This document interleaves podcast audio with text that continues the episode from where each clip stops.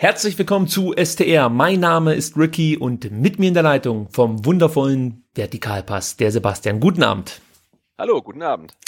Ja, wir finden uns mal wieder nach einer Niederlage ein hier im kleinen Podcastraum.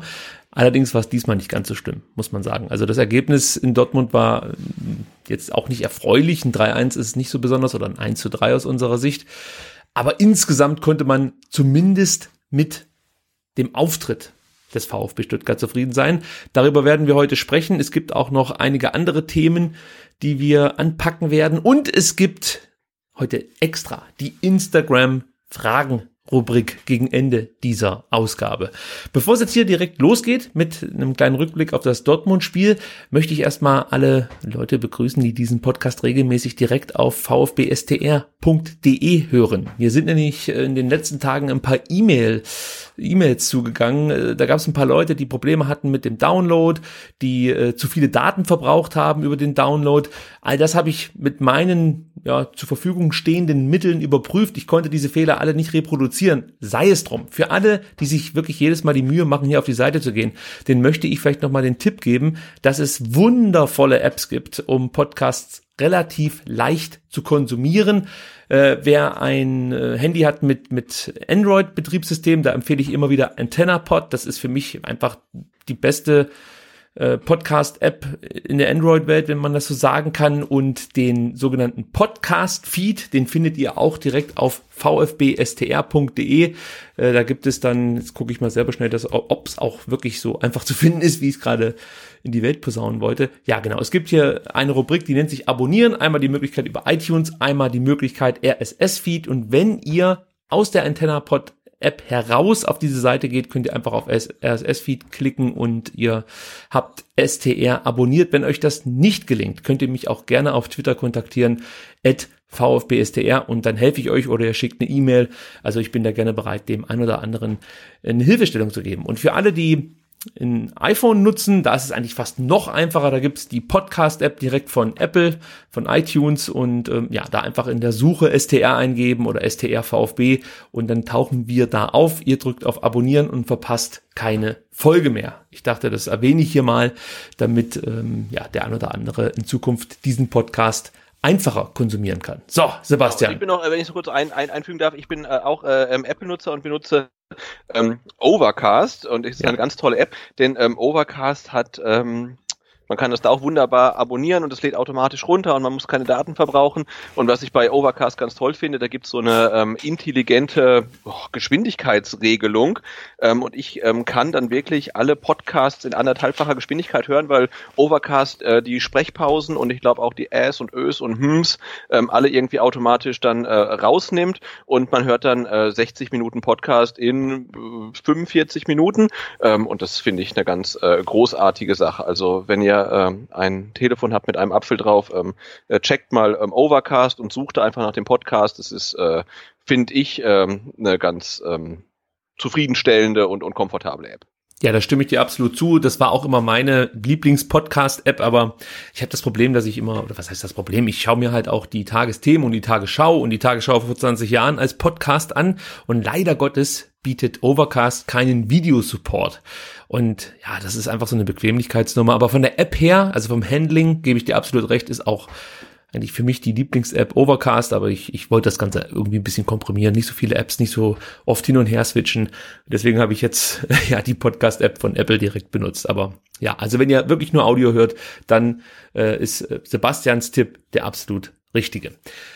So, ähm, ja, jetzt wollte ich genau aufs Dortmund-Spiel überleiten, denn ähm, ich habe es ja vorhin in der Anmoderation schon so ein bisschen anklingen lassen. So richtig unzufrieden konnten wir ja, glaube ich, mit diesem Spiel nicht sein, auch wenn das Ergebnis nicht besonders gut war.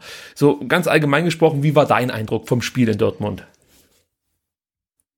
Ja, ne, wir sind ja mittlerweile mit relativ wenig zufrieden. Und wir sind schon zufrieden, wenn wir auswärts ein Gegentor bekommen und das, und das Team dann nicht danach auseinanderfällt. Ähm, das Ding ist ja negativ. Also die erste Halbzeit war ja, war ja wirklich gut. Und man hat gesehen, Dortmund ist klar besser, Dortmund hat die besseren Spieler, äh, hat das Publikum im Rücken und der VfB hat ja in der ersten Halbzeit äh, ordentlich mitgehalten. Wenn nicht spielerisch, dann auf jeden Fall kämpferisch. Und ähm, das muss man auf jeden Fall honorieren. Auf der anderen Seite, da kommen wir wahrscheinlich später noch drauf, äh, ist die Zeit halt vorbei, wo man sich über gute Leistungen freuen kann, bei denen am, nach 90 Minuten nichts Zählbares hängen bleibt, weil äh, die Zeit ist jetzt halt vorbei. Das hätte früher kommen müssen. Jetzt brauchen wir halt dringend, dringend, dringend Punkte. Ähm, und da waren wir in Dortmund relativ lange äh, auf einem ganz guten Weg, vielleicht einen davon mitzunehmen mitzunehmen. Ähm, und dass es am Ende nicht reicht, war dann natürlich auch dem Druck der, der Dortmunder geschuldet. Das äh, dritte Tor hätte dann vielleicht nicht unbedingt sein müssen. Ich glaube, da spielt Witzel auf der linken Seite zwischen drei und sechs Stuttgarter irgendwie aus oder setzt sich gegen die durch und dann fällt das Tor noch. Also da hätte ich darauf verzichten können. Äh, ja, also es, es war okay, aber ja, wir sind so weit in der Saison fortgeschritten. Ähm, ein, ein Spiel ohne Punkte äh, darf einen eigentlich gar nicht mehr zufriedenstellen. Ja, exakt das ist das Problem. Denn ähm, insgesamt war ich mit dem Auftritt der Mannschaft, das habe ich ja jetzt mehrfach schon betont, zufrieden. Ja, also man hat im Endeffekt das gezeigt, was wir ja immer eingefordert haben, wenn es mal nicht so läuft, nämlich die Grundtugenden, laufen, kämpfen, beißen, kratzen, was auch immer, auf jeden Fall Mentalität auf den Platz bringen. Und äh, das hat die Truppe auf jeden Fall getan. Ich fand die Herangehensweise von Markus Weinziel sehr nachvollziehbar. Also gerade die Änderung von einem Sturm, dass Gomez draußen blieb und Gonzales wieder reinrutschte nach seiner äh, Sperre, fand ich eigentlich ganz gut. Auch, dass man hinten komplett auf Fünferkette setzt, davor dass das Dreier-Mittelfeld mit drei defensiv agierenden Spielern, also drei Sechsern kann man eigentlich sagen, und dann davor Esswein, der so ein bisschen hängend war und Gonzales dann als der Stürmer, der dann irgendwie ein Tor erzielen soll. Das fand ich okay, das kann man so spielen. Ich fand die Abwehrreihe beim VfB in der ersten Halbzeit richtig gut. In der zweiten Halbzeit kam es mir so vor, dass so ein bisschen die Puste ausging oder vielleicht auch einfach ja, dann, dann das Normal ist, dass mit zunehmender Spielzeit einfach mal ein paar Schlampigkeiten passieren. Wobei ich der Meinung bin, dass die Dortmunder eigentlich bis zum Elfmeter nie sehr gefährliche Strafraumszenen hatten, sondern wenn sie gefährlich waren, dann immer aus der zweiten Reihe. Ja, also da haben sie dann einen Abschluss gesucht und dann hat man natürlich in, auf Dortmunder Seite äh, sehr, sehr gute Spieler mit einer richtig guten Schusstechnik. Also dass da mal auch ein gefährlicher Ball aufs Tor kommt, ist ja ganz normal. Aber dann hatten wir immer noch Ron Robert Zieler, den ich hier ganz explizit natürlich hervorheben möchte, nach der Kritik vor ein paar Wochen, ich glaube vor zwei, äh, möchte ich natürlich hier nochmal anfügen, dass Ron Robert Zieler hier eine hervorragende Partie geleistet hat. Er konnte auch wieder keine Punkte für den VfB festhalten, aber das lag in erster Linie nicht an ihm, sondern an seinen Mitspielern und an der Qualität der Dortmunder. Warum erwähne ich Ron Robert Zieler? Weil Sebastian, du kannst dir vorstellen, was passiert ist, nachdem Zieler so gut gespielt hat. Ich habe ungefähr fünf äh, Nachrichten bekommen auf Twitter und auf Instagram oder was weiß ich wo überall, die alle gesagt haben, hier, da siehst du dein Torwartproblem, großartiger Torhüter, bla bla bla.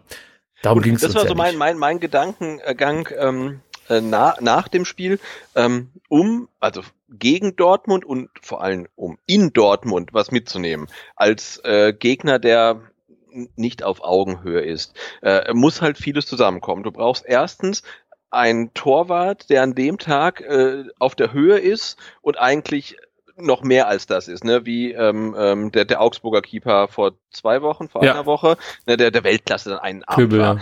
Ähm, das, das haben wir am, am Samstag gesehen. Also Zieler war wirklich, ähm, hat eines seiner besten Spiele gemacht, konnte an den Toren absolut nichts machen. Ähm, aber dann darf halt nicht passieren, so ein blödes Foul wie vom Castro äh, im, im, im, im 16er. Also auch Castro hat ein gutes Spiel gemacht, aber das Foul war trotzdem dämlich. Ähm, dann, ich würde sagen, das ähm, 2-1 war einfach dem Druck der Dortmunder geschuldet. Ne? Da äh, kommen die immer wieder in 16er, haben immer wieder einen Fuß am Ball, ähm, Kempf versucht zu klären, aber da, da sehe ich jetzt keinen, keinen direkten Fehler. Und das 3 zu 1 in der Nachspielzeit, ja, das war dann einfach eine Spur dann zu, zu viel. Ähm, aber da lassen sie halt Witzel auf der rechten Seite einfach irgendwie durchlaufen. Also versuchen alle ihn zu stoppen. Keiner schafft es irgendwie und dann ist das Ding halt doch noch drin. Ähm, und auf der anderen Seite, wenn ich äh, gegen Dortmund was holen will, dann muss ich halt meine wenigen Chancen machen. Ähm, und da sprechen wir natürlich dann ähm, auch über Nicolas Gonzalez mit, mit der Chance äh, in der ersten Halbzeit, wo er dann, äh, es ist schwierig, aber man, man kann, glaube ich, mehr draus machen, als das Ding neben Tor zu setzen. Also, ich habe da ein paar Punkte, da möchte ich mal direkt ansetzen, weil die finde ich sehr interessant. Ich fange mal an mit dem oder mit der großen Chance von Gonzales, weil die finde ich auf jeden Fall besprechenswert. Also es war ja ein toller Vertikalpass, den wir da zuvor gesehen haben. Ich weiß gar nicht mehr genau, wer den gespielt hat. Ähm, sei es drum. Auf jeden Fall war das sehr, sehr gut äh, herausgespielt und man hat Gonzales so eingesetzt, wie sich das Weinzel, glaube ich, auch gedacht hat. Ich fand, der Abschluss, den er dann gesucht hat, der war nicht perfekt, war aber okay. Ich glaube, dass Gomez in so einer Situation mehr draus gemacht hätte. Aber ich vermute, dass Gomez gar nicht erst in diese Position gekommen wäre, weil er zu langsam gewesen wäre. Also Hakimi hätte ihn wahrscheinlich früher abgelaufen und er hätte gar nicht den Abschluss finden können. Aber wenn er an diesem Punkt gewesen wäre, wo Gonzales war, glaube ich, dass Gomez, wenn er nicht das Tor erzielt hätte, diesen Elfmeter angenommen hätte. Weil für mich ist das eine, ein Punkt gewesen, der, glaube ich, nirgendwo angesprochen wurde. Hakimi hat Gonzales eindeutig getroffen, so dass der in Strauchen geraten ist und umgefallen ist. Also das war ja nicht so, dass er sich hat fallen lassen und einen Elfmeter schinden wollte, sondern Hakimi hat äh, Gonzales getroffen und es war kein, kein starker Schubser oder so, aber Gonzales hat jetzt auch nicht versucht, da mehr draus zu machen und er ist halt einfach so zur Seite weggekippt. Aber ich kann mir vorstellen, mit der Erfahrung, die Mario Gomez hätte oder hat, ähm, dass er da viel mehr draus gemacht hätte und vielleicht sogar zumindestens mal den VAR auf den Plan gerufen hätte. Aber das muss man sich wirklich nochmal angucken, diese Chance. Ich finde, da kannst du mit ein bisschen mehr Erfahrung vielleicht sogar einen Elfmeter schinden. Ja, muss man dann auch machen in Dortmund. Da musst du alle Stricke ziehen, damit da irgendwie äh, Punkte bei dir bleiben. Der Abschluss, den will ich wirklich nicht kritisieren, weil das ist in dem Moment sehr, sehr schwer und der hat ja auch wirklich nur da haben ein paar Zentimeter gefehlt. Also da möchte ich dem Jungen jetzt wirklich nicht irgendwie unterstellen, dass er da wieder mal eine riesige Chance hat liegen lassen. Also das war für mich ganz okay.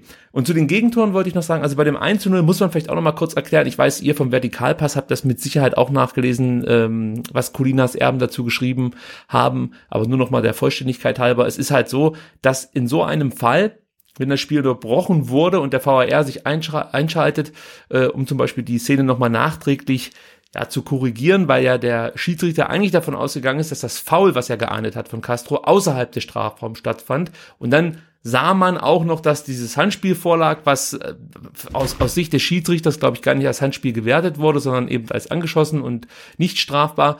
Äh, aber selbst wenn es strafbar gewesen wäre, zählt trotzdem das schwerere Vergehen. Also sprich, das Foul im Strafraum also wenn zwei Szenen passieren, wird höher gewertet als das Handspiel. Es ist nicht so, wie Peter Neururer erzählt hat, dass immer das erste Vergehen zählt, sondern es ist wirklich das schwerwiegendere Vergehen, das gewertet wird. Im Endeffekt wie im Straßenverkehr. Also das muss man hier auch nochmal vielleicht kurz erklären. Und beim genau, wobei, da muss ich kurz ein, ja, gerne. Auch, ich habe es gelesen, zur Kenntnis genommen, aber da habe ich auch festgestellt, also bei der Regelauslegung, da bin ich mittlerweile auch komplett ausgestiegen halt. Also ich lasse mir erzählen, was richtig ist und nick das dann ab. Ähm, aber jetzt ähm, das, das regeltechnisch schwerwiegendere äh, Vergehen wird geahndet. Aber ich habe mich auch gefragt, was ist denn jetzt Gonzalo Castro? Ich weiß gar nicht, wer sein Gegenspieler in dem Moment war, ähm, aber egal. Ich glaube Sancho. Streckt, äh, äh, streckt Sancho außerhalb des Strafraums mit einem Ellbogencheck rotwidrig nieder. Der Ball kommt in den Strafraum und Gonzalo Castro fault dort einen Spieler, da würde er ja keine Verwarnung sehen halt, ne? Hm. Da frage ich mich, was ist denn jetzt regelwidrig schwerwiegender? Eine Tätlichkeit außerhalb des Strafraums oder ein Foul innerhalb des Strafraums, was dann einen Elfmeter äh, ver verursachen würde? Und ich finde das mittlerweile so kompliziert und so, oh, ich weiß nicht, also da, da, da bin ich raus. Ich habe das gelesen, dachte, ja, dann ist halt so, dann, dann scheint es zu passen und man muss ja auch, wie gesagt, das Handspiel, wie du sagtest, von, von Castro auch gar nicht unbedingt ahnden. Er, er, er stürzt, stützt sich ab, kriegt den Ball an die Hand. Also ich habe im ersten Moment auch gesagt, klare klares Handspiel, aber man kann es auch so auslegen, er geht runter, muss sich abstützen, kriegt den Ball an die Hand. Hm, ähm, und das Foul war dann denke ich, eine klare Sache und der Elfmeter war dann auch völlig, völlig berechtigt. Aber äh, die, diese Auslegung, dass halt in dieser Szene halt dann immer das schwerwiegendere Vergehen ähm, geahndet wird. Und dann fragen wir sich auch, in welchem Zeitraum, was ist schwerwiegender? Also da ist mittlerweile so viel Interpretationsspielraum, ja, ähm, ja dass ich da nicht mehr äh, so richtig mitkomme. Ja, da hast du natürlich recht. In deinem geschilderten Szenario könnte es natürlich sein, dass es den Elfmeter gibt und der Schiedsrichter den Ellbogencheck. Und die Karte. Ja, genau, als Tätigkeit wertet und dann ist es ja eine persönliche Strafe und dann kann es sogar sein, dass es den Elfer gibt und den Platzverweis. Das wäre natürlich, da wäre was los gewesen bei Doppelpass, das kann ich dir aber garantieren. so, dann wollte ich noch zum 2-1 sagen, ich glaube, natürlich, man kann sagen, ähm, Marc Oliver Kempf hat da über den Ball gesäbelt und das passiert einfach mal, aber ich kann mir vorstellen, dass das auch wieder so ein, also es ist einfach nur ein Gefühl, dass das auch wieder so eine Absprachenummer war. Also, ich glaube, Marc Oliver Kempf wusste gar nicht genau, wie viel, wie viel Zeit in Anführungsstrichen er gehabt hätte, diesen Ball kontrollierter rauszuschlagen. Weil es war jetzt nicht so, dass er, dass er massiv unter Druck gesetzt wurde oder dass noch irgendwie hinter, hinter ihm einer stand. Ich glaube, wenn er sich ein bisschen mehr hätte konzentrieren können, ein bisschen nur eine Millisekunde mehr Zeit lassen können, die er gehabt hätte, hätte er den Ball vielleicht besser treffen können und, und raushauen können. Und ich habe das ja schon mal angesprochen, vielleicht fehlt dann das Kommando irgendwie innerhalb der Abwehrreihe, dass man, dass man sagt Zeit oder ich weiß nicht, ob es da nochmal eine Abstufung gibt, wenig Zeit oder sowas in der Art. Keine Ahnung. Aber ich glaube, dass das auch wieder, äh, das wäre besser zu verteidigen gewesen. Also man kann in dieser Situation den Ball hinten raus dreschen äh, und, und dann wäre das 2-1 nicht gefallen. Und ja, beim absolut, aber für mich war das halt äh, ja so, so, so eine Kettenreaktion, äh, die dem großen Druck der Dortmunder geschuldet war. Ja. Ne? Da, da kann man jetzt nicht sagen, hey, der macht einer einen krassen individuellen Fehler oder hey, da stimmt die Zuordnung, das haben wir alles die Saison schon sehr, sehr oft gesehen, ähm, sondern das war einfach, die Dortmunder waren halt echt am Drücker und, und wollten das Tor und äh, pressen halt immer weiter und ja, dann kommt der Ball in den 16er und dann bist du irgendwie dran und dann ist wieder ein Dortmunder dazwischen und wieder einer und ja, und dann fällt das Ding halt irgendwann. Das war äh, fast unausweichlich und klar kann man das besser verteidigen, äh, aber es fällt einem jetzt schwer zu sagen, hey, was hätte man denn da jetzt konkret besser machen können? Also, wie ja. gesagt, außer halt so Timing im, im, im, im Millisekundenbereich. Ja, es ist eine reine Timing-Frage und manchmal auch ein bisschen Glück, muss man ja auch ehrlicherweise gestehen. Also das war jetzt auch kein Angriff in Richtung Marc Oliver Kempf oder dergleichen. Ich fand, er hat ein hervorragendes Spiel abgeliefert ähm, und, und dieses Tor würde ich ihm auch nicht anlasten. Ähm, ja, aber es ist halt ärgerlich, weil äh, man hätte sich natürlich so schön belohnen können. Aber sei es drum. Und beim 3 zu 1 fand ich natürlich, ich weiß nicht, da hat Andy Beck irgendwie hätte ein bisschen mehr Druck ausüben können, glaube ich, auf den Flankengeber in dem Moment. Weiß ich jetzt nicht unbedingt, ob er da sich gedacht hat, nee, ich lasse mich jetzt hier nicht auf den Hosenboden setzen, weil die Gefahr besteht natürlich auch, wenn du dann Druck ausübst, dass der dich dann mit einem Körper, mit einer Körpertäuschung ausspielt und dann siehst du richtig dumm aus. Ja, schwierig, aber es hat mich auch gestört, dass wir da noch das 3-1 bekommen haben, weil wir natürlich wieder bei dem Thema äh, Tordifferenz dann sind. Ja, also gerade gegen Augsburg hilft uns jedes Tor, das wir nicht bekommen, weil die halt so viel Tore Vorsprung haben. Und ähm, darauf hätte ich jetzt gerne verzichtet auf dieses Gegentor.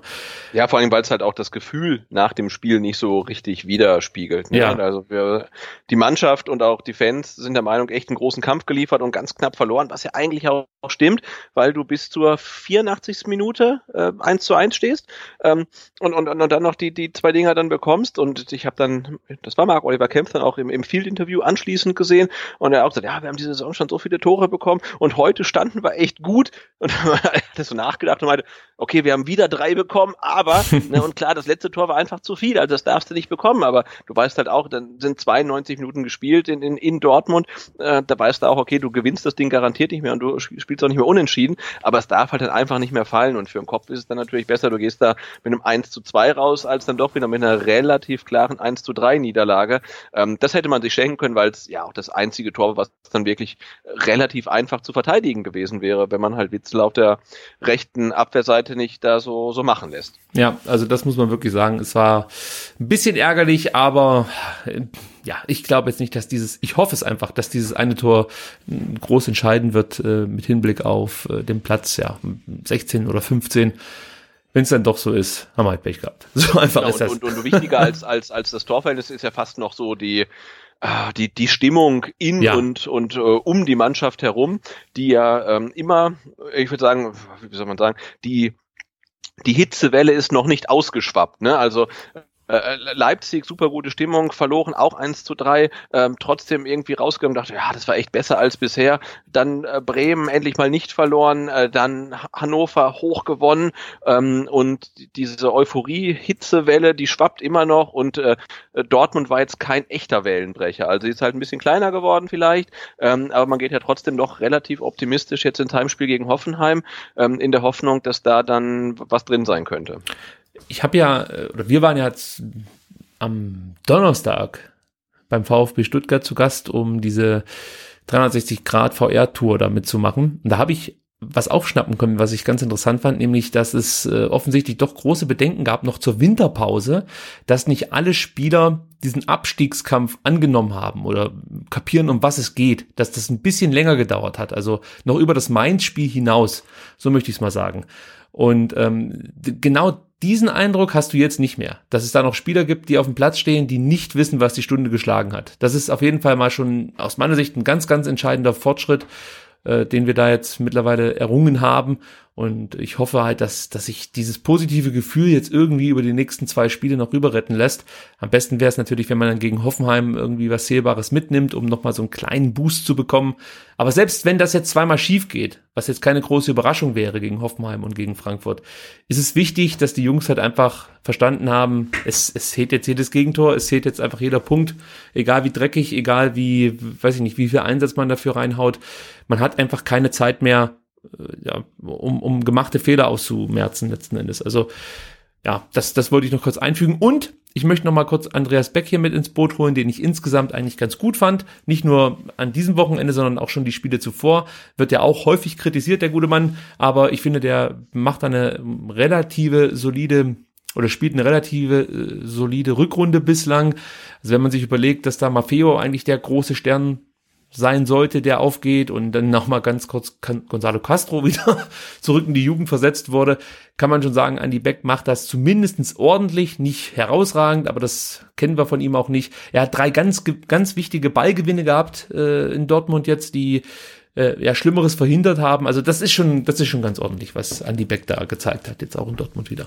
Wollte ja, absolut und äh, weiß nicht, ob man jetzt so weit äh, gehen kann, ihn zum Unsung Hero irgendwie ähm, zu, äh, nach, nach oben zu heben, aber man muss ja sagen, wenn, wenn, wenn Gentner und Gomez auf der Bank sitzen, ne, ist er der logische Kapitän. Weil ich habe auch überlegt, wer, wer könnte es denn noch machen? Irgendwie Zieler, hm, schwierig irgendwie als, als Keeper von, von, von hinten. Ähm, Askasiba wäre anhand seiner Einsatzzeit irgendwie eine Alternative, aber ja, der ist halt total jung und ich weiß nicht, wie, wie, wie gut er ähm, Deutsch kann, halt um Kommandos zu geben, ob er überhaupt der Typ ist, ähm, um Kommandos zu geben, ähm, die hinten in der Innenverteidigung, ähm, Pavard eventuell, aber nicht, wenn man weiß, dass er halt in wenigen Wochen äh, zu den Bayern wechselt. Äh, Insur wäre dann für mich noch einer gewesen, der es hätte machen mhm. können als, als Kapitän. Ähm, aber sonst muss man sagen, ja, dann ist, ist Beck der logische Kapitän. Ne? Und äh, ja, wie du sagst, also man hat vor der Saison Maffeo geholt, äh, zu dem Zeitpunkt Rekordeinkauf für den VfB in seiner 125-jährigen Vereinsgeschichte. Ähm, ja, und wer spielt rechts hinten? Ne? Andi Beck, ja. das halt ordentlich macht einfach. Ne? Klar, man weiß, offensiv kommt von ihm nicht viel, ähm, aber nach hinten macht das dann wirklich relativ solide, auch gegen Dortmund, wo man ja gemerkt hat, da mussten Beck und Insua wirklich auf den Außenverteidigerpositionen äh, oh, Schwerstarbeit leisten. Also die haben ja quasi zwei Spiele gespielt gegen Dortmund, konnten auch nicht alles wegverteidigen.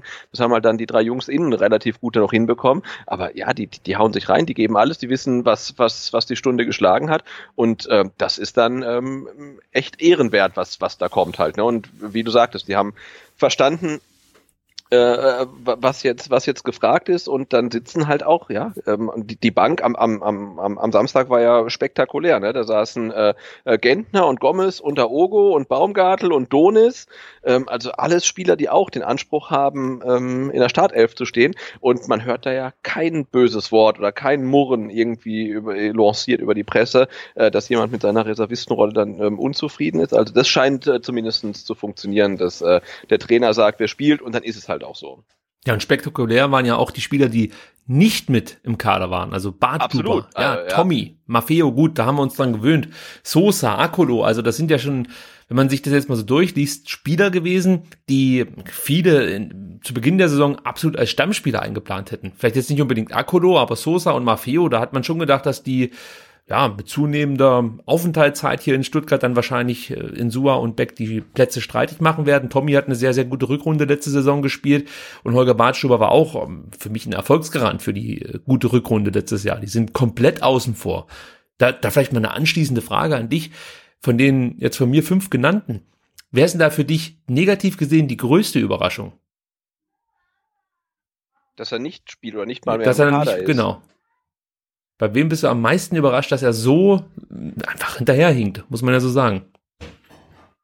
Hm, also ich, also zum einen ähm, Akolo, auch wenn man sagen kann, hey, ja, der neuer Trainer und der setzt nicht auf ihn und der ist die ganze Saison schon nicht in Schwung gekommen, aber man muss halt sagen, der hat letzte Saison sechs Tore geschossen und die fehlen uns halt einfach, diese sechs Tore, die er gemacht hat. Den, den, den legendären Siegtreffer gegen Köln in der war das, weiß ich, nachher 90. vor der 90. wo er durch fünf Mann durch die Beine spielt. Äh, das sind halt Tore, die, die uns fehlen. Äh, Weinziel und, und auch Korkut waren jetzt wahrscheinlich keine Akolo-Fans, deswegen ist er irgendwie völlig außen vor. Das ist für mich so die eine negative Enttäuschung, die vielleicht gar nicht dem Spieler zuzuschreiben ist. Ähm, und das gilt auch für den zweiten Spieler, das ist halt Tommy. Ne? Also der mhm. hat da hat man immer den Eindruck, hey, wenn du den reinwirfst, dann, dann, dann brennt er und der rennt und das ist dann vielleicht auch nicht immer alles gut, was er macht, aber der zeigt halt unbedingten Einsatzwillen und der ist ja komplett außen vor und ich weiß nicht, ob das dann äh, so, so die Nachwirkungen aus der, aus der Hinrunde sind, wo wir dann die Szene hatten, wo er ein- und ausgewechselt wird und im nächsten Spiel äh, wieder eingewechselt und kriegt dann gelb-rot oder rot und ist dann wieder raus, also war er sehr, sehr unglücklich, ähm, aber das Tommy so komplett außen vor ist, verwundert einen ja auch, ähm, wenn man gesehen hat, welche Qualitäten er so mitbringen kann, seien es Standards, seien es äh, Distanzschüsse, die sonst halt nicht so wirklich jemand in der Mannschaft aufzuweisen hat. Also das ist ein guter Punkt, das habe ich schon wieder fast vergessen, die Aktion, als Tommy ein- und ausgewechselt wurde. Äh, das stimmt, das ist absolut richtig. Also danach ging es dann so richtig bergab oder was heißt richtig bergab, aber da hat man dann deutlich gemerkt, dass er fast schon keine Option mehr zu sein scheint für Markus Weinziel. Er wurde zwar letzte Woche sehr spät eingewechselt gegen, gegen Hannover, aber das war wahrscheinlich auch einfach mal so, komm, kriegst du auch ein paar Minuten. Also er kriegt aktuell nicht die Zeit, um sich wirklich zu empfehlen. Zur ganzen Wahrheit gehört aber auch, dass er in der Saison bislang über 800 Minuten spielen konnte und auch jetzt nicht so besonders gut äh, gespielt hat, muss man einfach so sehen. Und das nächste, ich habe auch auf Twitter da äh, wirklich eine ne schöne Diskussion geführt. Also ich meine, das wirklich, das war einfach eine niveauvolle Diskussion. Da bin ich dann auch immer wieder bereit, gerne äh, ja, über verschiedene Spiele zu diskutieren. Die Frage, die man sich halt stellen muss, wenn man jetzt wirklich auf die Startelf geht, wen würde man denn draußen lassen für Tommy? Ja, also du hast jetzt ein System, das für Tommy eigentlich total scheiße ist, weil er kann genau das, was Markus Weinz hier von seinen Außenspielern verlangt, kann er einfach so nicht spielen. Tommy kann nicht die äh, S-Wein-Position spielen, weil ich der Meinung bin, dass Tommy kein, das ist halt einfach kein Stürmer und S-Wein kann sich als Stürmer mit einsetzen. Gleichzeitig kannst du den aber auch noch in die Defensivaufgaben mit einbinden und er kann halt die rechte Seite hochmarschieren in einem sehr hohen Tempo. Da fehlt Erik Tommy einfach Tempo, auch wenn es immer wieder dieses Gerücht gibt, will ich es fast schon nennen, dass er ein sehr schneller Spieler wäre. Er ist nur ein durchschnittlich schneller Spieler. Leider Gottes ist es so. Guckt euch beim Kicker die Werte an, dann seht ihr das, dass er jetzt kein besonders schneller Spieler ist. Also da verliert er einfach schon mal aufgrund fehlender Schnelligkeit den Kampf gegen Esswein, gegen Zuber sowieso. Und Zuber wird von Weinziel ja auch komplett anders eingesetzt, als man Tommy einsetzen würde, weil Zuber immer wieder mit auf die Sechserposition oder auf die Achterposition rutscht. Also das ist auch wieder so schwierig, glaube ich, umzusetzen von Erik Tommy. Der hat da momentan einfach das Nachsehen gegen die beiden neuen Spieler. Ja. Ja, ich glaube, deswegen müssen wir uns damit auch äh, abfinden, was ja auch völlig okay ist, dass äh, Weinziel sein System, was er jetzt nach 15 Spielen äh, als funktionierendes gefunden hat, nicht mehr großartig ändern wird. Ne? Der wird da vorne mal dann rotieren, äh, Gonzales für Gomez, Gomez für Gonzales, ähm, aber, aber Zuber und Esswein werden immer spielen, wenn es irgendwie geht. Die, die Doppelsechs wird auch immer die gleiche bleiben äh, mit, mit, mit Castro und Ascassiba. Ich glaube nicht, dass er da, da, da noch irgendwie was machen wird, außer halt mal punktuell. Ähm, aber wo soll er punktuell noch was tauschen. Also irgendwann wird er wahrscheinlich ein in Anführungszeichen Problem bekommen mit Baumgartel, wenn der halt fit ist, ne, dann wird er vielleicht mal spielen für für für Kabak oder für für Kempf vielleicht. Ähm, Außenverteidigerposition hat er äh, auch keine riesigen Optionen mehr. Ähm, deswegen gehe ich mal davon aus, dass wir die Saison in mit den 13 Leuten auch auch jetzt spielen werden, was ja auch dann völlig okay ist. Ja, also sie machen es ja auch nicht schlecht, muss man ehrlicherweise sagen. Genau, das einzige Problem ist halt, ne, du hast halt jetzt wirklich dann zwei ähm, äh, tragende Säulen der äh, in der in der Startelf, die Zuba und Esswein heißen, die beide halt bis zum Saisonende ausgeliehen ähm, sind, wobei man bei Esswein wahrscheinlich dann größere Chancen hat, den nach der Saison zu verpflichten, als äh, das jetzt bei Zuba der Fall ist. Wobei mal gab es jetzt heute auch wieder schon, der war ja gestern bei Sport im Dritten und hat gesagt, er fühlt sich in Stuttgart wohl. Klar, was soll er anderes sagen, ja. aber ich glaube, er fühlt sich halt auch wohl, weil besser in Stuttgart spielen und Tore schießen als in Hoffenheim auf der Bank zu sitzen. Ähm, weiß ich nicht, das ist, glaube die erste Aufgabe vielleicht für Thomas Hitzelsberger, da mal vorzufühlen in Sinsheim, ob es nicht Möglichkeiten gäbe, den Steven Zuber äh, fest zu verpflichten. Wobei das auch natürlich nur eine Option ist, wenn der VfB in der ersten Liga bleibt, weil in die zweite Liga wird er sicherlich nicht gehen wollen. Ähm, muss man mal abwarten. Aber man, man sieht ja, das ist so eine Personalie, die tut dem Spielern gut. Also nach Startschwierigkeiten, die er hatte, ist er jetzt ja definitiv eine Stütze.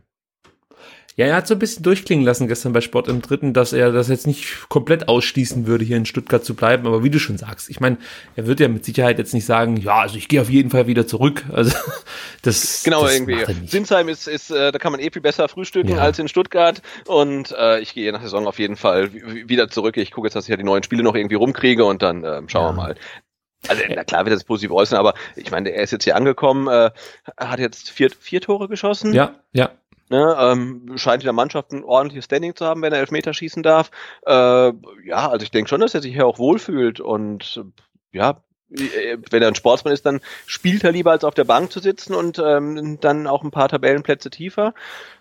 Äh, kann ich mir schon vorstellen, dass es an ihm nicht scheitern würde, ähm, in Stuttgart zu bleiben. Aber das ist dann wirklich äh, jetzt dann ähm, liegt auf dem Schreibtisch von Thomas Hitzelsberger. Und es ist ein ganz wichtiger Arbeiter. Das habe ich in den letzten Wochen auch immer mal wieder auf Twitter gelesen, dass Leute sich über äh, Zuber aufregen, die, glaube ich, von Zuber viel mehr den Flügelstürmer äh, erwartet oder von ihm viel mehr diese Flügelstürmerrolle erwartet haben. Und er agiert ja deutlich defensiver, läuft viel, läuft an, läuft vor allem sehr aggressiv an. Also das sind so Kleinigkeiten, die fallen manchmal gar nicht auf, aber ich, ich kann mir beim VfB momentan keinen anderen Spieler vorstellen, der das über links ähnlich gut machen würde wie Steven Zuber. Er fällt jetzt nicht auf durch ständige Tor, Abschlüsse, aber er schießt trotzdem Tore. Er fällt auch nicht auf durch ständige Vorlagen, äh, die er gibt oder so.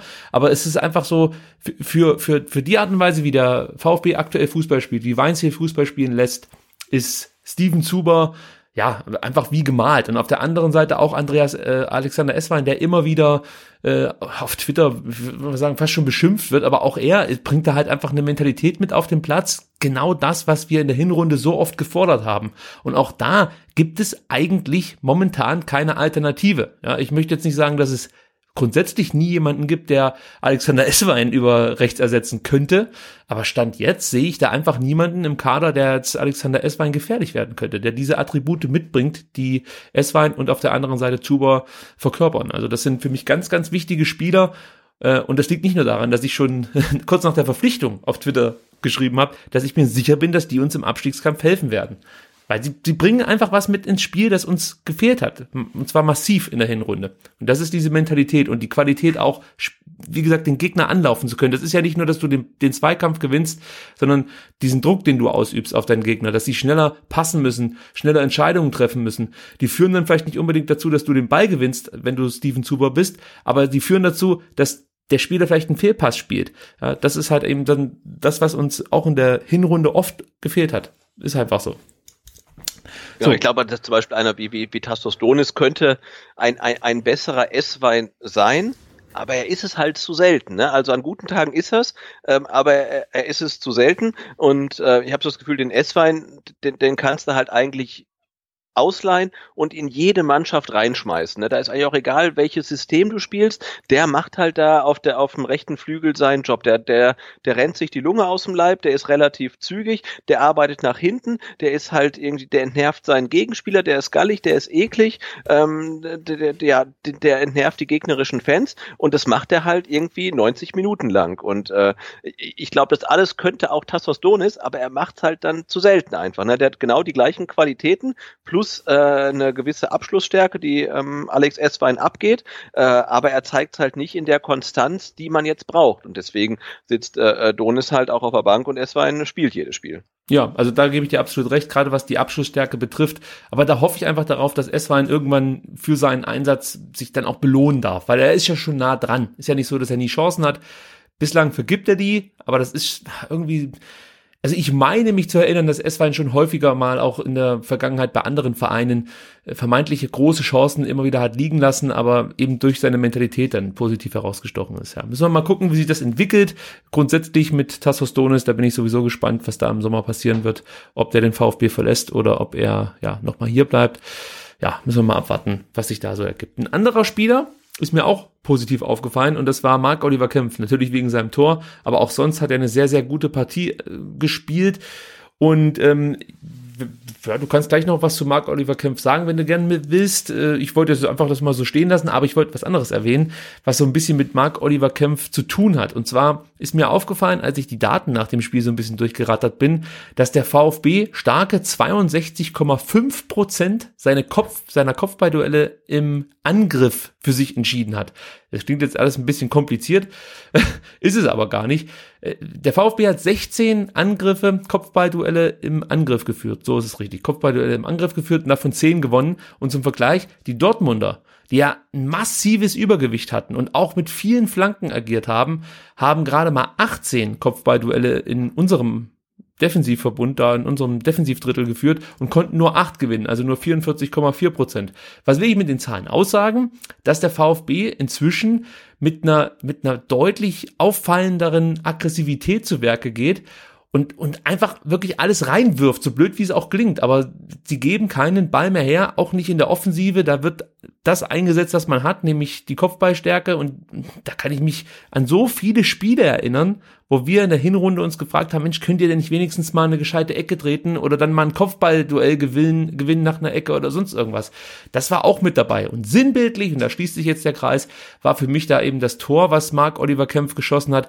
Das war schon ein Stück weit einfach mit dieser Wucht ja, fast schon ein Gewaltakt gegen die Dortmunder, gegen die Dortmunder Abwehrrecken. Und das hat mir richtig imponiert. Das war ein Tor, das ich vom VfB so in der Hinrunde nie gesehen habe. Also das, das hat mir richtig, richtig gut gefallen.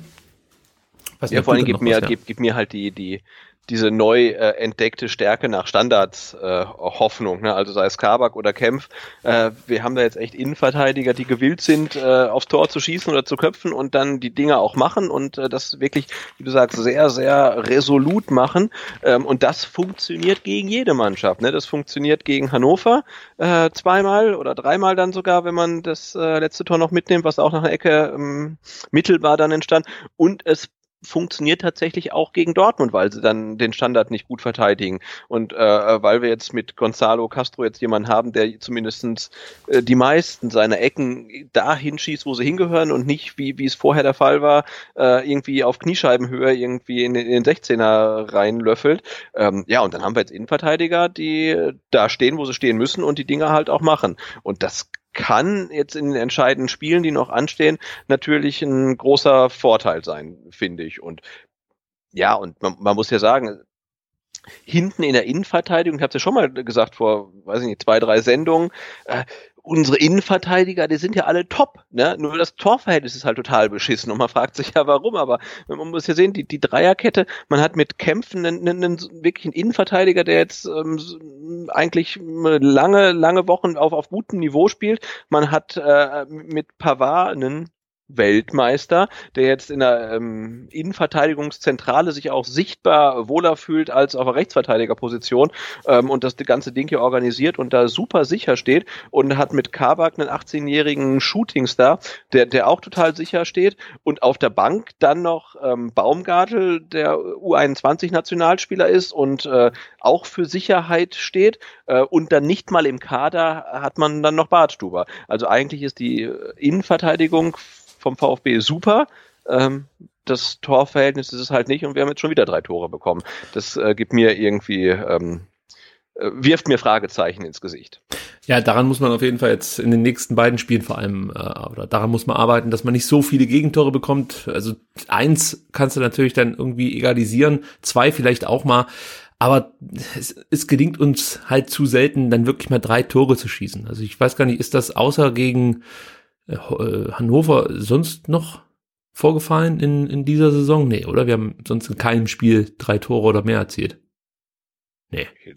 Doch, äh, beim, beim, äh, natürlich, beim legendären 3 zu 3 gegen äh, Freiburg. Ach, natürlich. Das habe ich ja, schon wieder ja. ausgeblendet. ja, das war in einer richtigen schlimmen Zeit eigentlich. Also theoretisch gesehen war das damals noch schlimmer alles.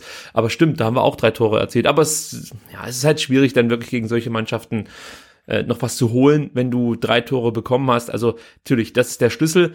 Aber was wir festhalten können, der Einsatz oder die Einsatzbereitschaft, die stimmt. Das ist auf jeden Fall gut. Und wenn man jetzt noch ein bisschen daran arbeitet, dass wenn man in Ballbesitz ist, ja, gegen solche Mannschaften wie Dortmund oder von mir ist dann jetzt am kommenden Wochenende gegen Hoffenheim oder in drei Wochen gegen Frankfurt, dann gilt es halt wirklich äh, einfach den Ball auch mal länger in den eigenen Reihen zu halten. Also der VfB hat viel zu schnell die Bälle verloren, nachdem man dann irgendwie wieder im Ballbesitz gekommen ist gegen die Dortmunder. Klar, die haben auch wirklich ein Pressing da auf dem Platz äh, hingelegt. Das war vom aller, allerfeinsten. Aber da stehen ja jetzt bei uns auch nicht nur Fußballanfänger auf dem Platz. Also da hätte ich mir schon eine bisschen bessere Passgenauigkeit gewünscht. Vielleicht kann man daran noch so ein bisschen arbeiten. Ähm, und, und dann bin ich mir sicher, dass gegen Hoffenheim, da werden wir nachher auch noch kurz drüber sprechen, vielleicht sogar ja, vielleicht nicht der ganz große Wurf möglich ist, aber ein Punkt sollte drinne sein. Ja, das möchte ich, möchte ich einfach, daran möchte ich glauben. So möchte ich es mal sagen. Ja, aber das ist ja das Ding, ne? Du kannst ja jetzt sagen, klar, wir haben gegen, gegen Dortmund super gekämpft und, und ja, total und lange, lange das Spiel ausgeglichen gehalten. Aber das klingt halt wirklich so, als ob ein, ein Drittligist gegen einen Bundesligisten im Pokal spielt, ne? Und am ja. Ende muss man ja sich überlegen, welche Chancen hatten wir, den Tore zu schießen? Und äh, da ist äh, das, das Tor von Kempf, die Riesenchance von Gonzales und damit viel Wohlwollen äh, gegen Ende die Nicht-Chance von Donis, wo ihm Insua den Ball irgendwie stibitzt. Ja, ähm, das stimmt. Aber, ja. aber das war's halt auch, ne? Also es ist ja nicht so, dass man sagen, ja, und die Stuttgarter hatten, äh, haben immer wieder Nadelstiche gesetzt und kamen zu gefährlichen Kontern. Nee, die, die gab's nicht. Ne? Also Dortmund hatte viel, viel, viele Chancen, die auch meistens, muss man auch sagen, nicht hochkarätig waren, sondern aber, aber sie hatten halt viele, viele Chancen und der VfB hatte äh, wenn man ehrlich ist, äh, zweieinhalb Gelegenheiten, um zu einem Tor zu kommen, hat eine davon genutzt und ach, ich habe es jetzt vergessen, aber es gab ja dieses, es gibt diesen ähm, Expected Goals Wert ähm, ähm, und der, der spricht äh, die gleiche Sprache. Ne? Also ja, ja. Dortmund das Ding verdient gewonnen und der VfB war nach vorne natürlich zu ungefährlich, dass er ein Tor schießen ist, ist dann ehrenwert schon. Ähm, und wenn man das zweite bekommt, ist die Partie gelaufen, weil zwei Tore macht der VfB an dem Tag nicht in, in der Regel. Ähm, und das war dann nach vorne natürlich äh, auch dürftig. Und da muss man sich auch so ein bisschen von dem Denken verabschieden, dass es halt total geile Leistung war, weil sie sich in jeden Schuss reingeschmissen haben. Ähm, ja, aber es ist halt nicht dritte Liga gegen erste Liga Pokal, sondern halt äh, ein Bundesligaspiel und wir brauchen die Punkte. Ja, ja. Also du sagst es, wir kriegen zu viele Tore, wir schießen zu wenig Tore. Und damit möchte ich überleiten zur Frage der Woche, die diesmal lautete, wen überholt der VfB noch in der Bundesliga-Tabelle? Ja, also das ist natürlich das, was sich dann anschließt. Momentan fühlt sich alles so an, als ob der VfB ja, in Aufbruchstimmung ist, als ob die dunklen Zeiten hinter uns liegen. Dabei äh, hat man, wenn man ganz ehrlich ist, in den letzten, weiß ich nicht, 95 Tagen gerade mal ein Spiel gewonnen. Also es, es klingt immer noch nicht so geil, wenn man ganz ehrlich ist. Ähm, aber dennoch habe ich die Frage gestellt, um mal so abzuchecken, was, was euer Bauchgefühl ist, in welche Richtung das Ganze gehen kann. Die Auswahlmöglichkeiten waren Augsburg, Schalke, Augsburg und Schalke und niemand. Also, oder niemanden. Das Ergebnis ist natürlich dann doch eindeutig. 40 Prozent sagen, der VfB wird niemanden mehr überholen, bleibt dann wahrscheinlich auf Platz 16. 22 Prozent sagen, dass der VfB noch Augsburg überholen wird. 21 Prozent sind der Meinung, Augsburg und Schalke werden vom VfB noch kassiert. Und 17 Prozent sind der Meinung, Schalke wird vom VfB noch eingeholt. Bevor wir da ganz kurz drüber sprechen, Sebastian, wo hast du geklickt? Ah, ich glaube, ich habe geklickt bei die überholen niemanden mehr als ewiger ich Pessimist. Ja. Weil ich, ich bin auch. der Meinung, dass das äh, Augsburg äh, seinen Tiefpunkt hatte mit der mit der Klatsche gegen Freiburg. 5-0 war es, glaube ich. 5-0? 5-1. Ähm, 5-1, wo man 5 dachte, 5-1 und dachte, okay, das ist jetzt, jetzt geht's halt für die rasant nach unten, ja, und dann ähm, gewinnen sie gegen Dortmund, äh, verlieren jetzt nicht in Leipzig, sondern holen da einen Punkt. Und ich glaube, die haben ihre Schwächephase ähm, äh, durchgestanden. Jetzt kommt es halt darauf an, äh, spielen sie gegen Hannover.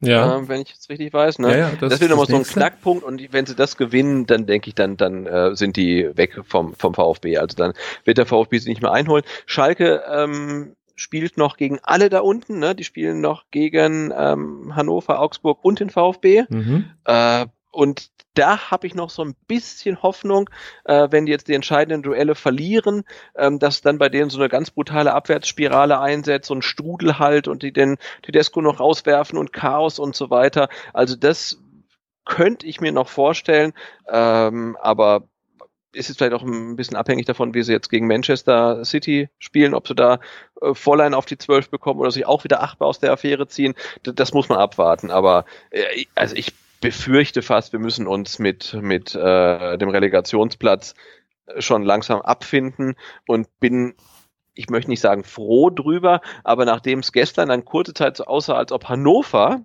äh, aus dem Tal der oh, Tränen ja. aufsteigen könnte in dem Chaos-Spiel, ähm, ja, bin ich dann jetzt dann ist es vielleicht gar nicht das Allerschlimmste. Also zum Thema Augsburg muss man nochmal sagen, die, die Wahrnehmung ist ja, dass Augsburg wirklich äh, ähnlich desolat spielt wie der VfB jetzt. Ja, also ich würde mal Augsburg so ungefähr auf äh, VfB-Niveau einstufen. Nürnberg, Hannover sind dann nochmal ein bisschen drunter. Aber ja, rein faktisch hat Hannover, äh, Quatsch, hat Augsburg aus den letzten sechs Spielen sieben Punkte geholt, was für ja einen abstiegsbedrohten Verein eine gute Ausbeute ist. Naja, für und, das Schneckenrennen da unten ja, ist das ja, ist das ja, ist ja eine Rakete eigentlich. Ja, ist so. Und, ja. und äh, wenn man sich das halt so anguckt, ist das die Mannschaft von den fünf, die jetzt aktuell da unten stehen, die die meisten Punkte aus den letzten sechs Spielen geholt hat. Also deswegen glaube ich auch, dass Augsburg das wird schwer. Natürlich, du kannst mit einem Sieg in Augsburg die nochmal richtig zurückholen. Das ist der Vorteil. Und dass sie auch noch gegen Hannover spielen, da kann man vielleicht auch noch hoffen, dass Hannover da irgendwie was holt. Aber ich kann es mir fast nicht vorstellen, dass das passieren wird. Aber vielleicht tut sich Augsburg ein bisschen schwerer gegen eine Mannschaft, die dann eben nicht das Spiel machen will. Vielleicht hat das den Augsburgern auch sehr in die Karten gespielt, muss man auch ehrlicherweise sagen. Aber auch dann sehen wir halt wieder, Augsburg holt halt aus den Spielen gegen Leipzig und gegen Dortmund vier Punkte und der VfB halt mal wieder null gegen die Top-Teams. Das ist ein wichtiger Aspekt. Und bei Schalke, das kann ich überhaupt nicht greifen. Das, was man momentan sieht, deutet darauf hin, dass Schalke einfach im Sturzflug nach unten ist und das ist eine realistische Möglichkeit, die einzuholen. Vor allem, wenn man bedenkt, dass das letzte Bundesligaspiel am 34. Spieltag natürlich äh, auf Schalke stattfinden wird. Das kann so ein Schlüsselspiel noch werden für den VfB. Aber ich kann mir gut vorstellen, dass wenn das jetzt noch ein, zwei Mal so geht, ja, also wenn Tedesco jetzt noch ein, zwei Spiele in Folge verliert, sprich jetzt gegen Man City, da muss man wahrscheinlich mit rechnen. Und dann, ich glaube, nächste Woche spielen die gegen Leipzig, wenn ich das richtig abgespeichert habe. Ähm, bin mir nicht sicher, ob man nicht dann die Reißleine zieht und ob dann vielleicht ein Coach kommt, der das Ganze irgendwie noch hinbiegt. Also da sehe ich einfach die Qualität, die dieser Kader hat und wertet die äh, Kaderstärke auch ein bisschen höher als das, was der VfB so zu bieten hat. Also ja klar, da, Schalke ist ja. so eine Blackbox, ne? Also ich finde, die können halt komplett implodieren ähm, oder die, die, die starten oder die, die können auch mal dann drei Spiele in Folge gewinnen. Also ja, ja. Äh, das ist schwierig und wir müssen jetzt echt gucken. Ich denke so nach äh, jetzt noch zwei, drei Spieltage und dann sehen wir das relativ klar, weil äh, Hannovers nächste Gegner sind Augsburg und Schalke. Äh, wenn der VfB punktet, hoffen wir, dass Hannover gewinnt. Falls der VfB nicht punkte in den nächsten zwei Spielen, hoffen wir, dass Hannover verliert.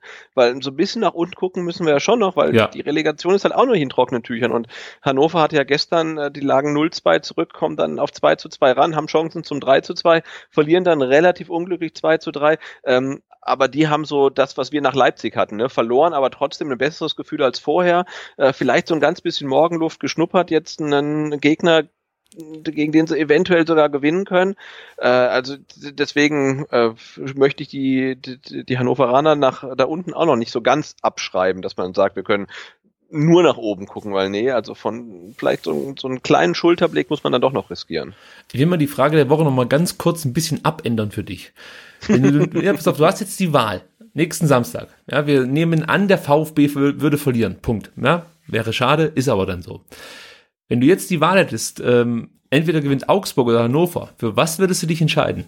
Also wenn der VfB gegen, gegen, gegen Hoffenheim keinen Punkt holt, äh, möchte ich, ähm, dass Augsburg gegen Hannover gewinnt. Ja, so geht's mir nämlich auch. Also das also macht da gehe ich, da geh ich auch nochmal sicher. Dann, also lieber, lieber Relegation als, als Platz 17, weil das ist dann nicht, nicht durch. Weil, wie gesagt, Hannover spielt dann zu Hause gegen Schalke, lass die gegen Leipzig verlieren, oh, dann wird das echt ganz, ganz hart. Wir spielen in, in Frankfurt, boah, nee. Ja. Also dann lieber äh, komfortabel nach unten abgesichert, ähm, als das alles so Pep da irgendwie beisammen klebt weil dann spielen wir den nächsten El Kakiko gegen Nürnberg. so, ja, wenn genau. es doof läuft. Also das, ich sehe es da wie du.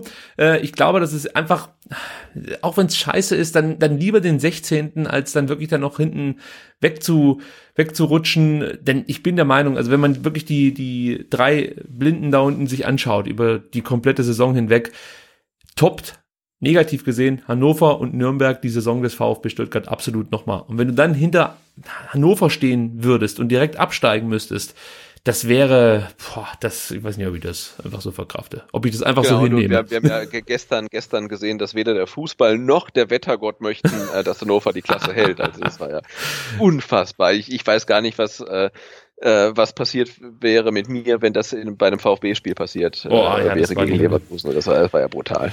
Ja, aber uns kann es recht sein. Gut, ich denke mal, den Ausblick auf das Spiel gegen Hoffenheim können wir relativ kurz fassen.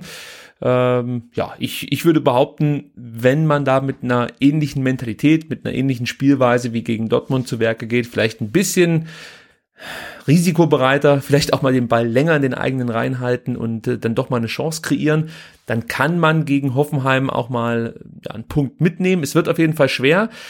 Äh, ich habe im Vorfeld dieser Sendung herausfinden müssen, dass Hoffenheim die zweitstärkste Auswärtsoffensive hat. Also die treffen nach den Bayern am häufigsten auswärts. Das ist dann auch vielleicht nochmal ja, bei der ein oder anderen Mannschaftsbesprechung zu erwähnen. Nicht, dass wir da ein Fiasko erleben. Das muss ja nicht unbedingt sein gegen den Nachbarn ja, aus Sinsheim. Wie sind deine Hoffnungen für das Spiel gegen Hoffenheim?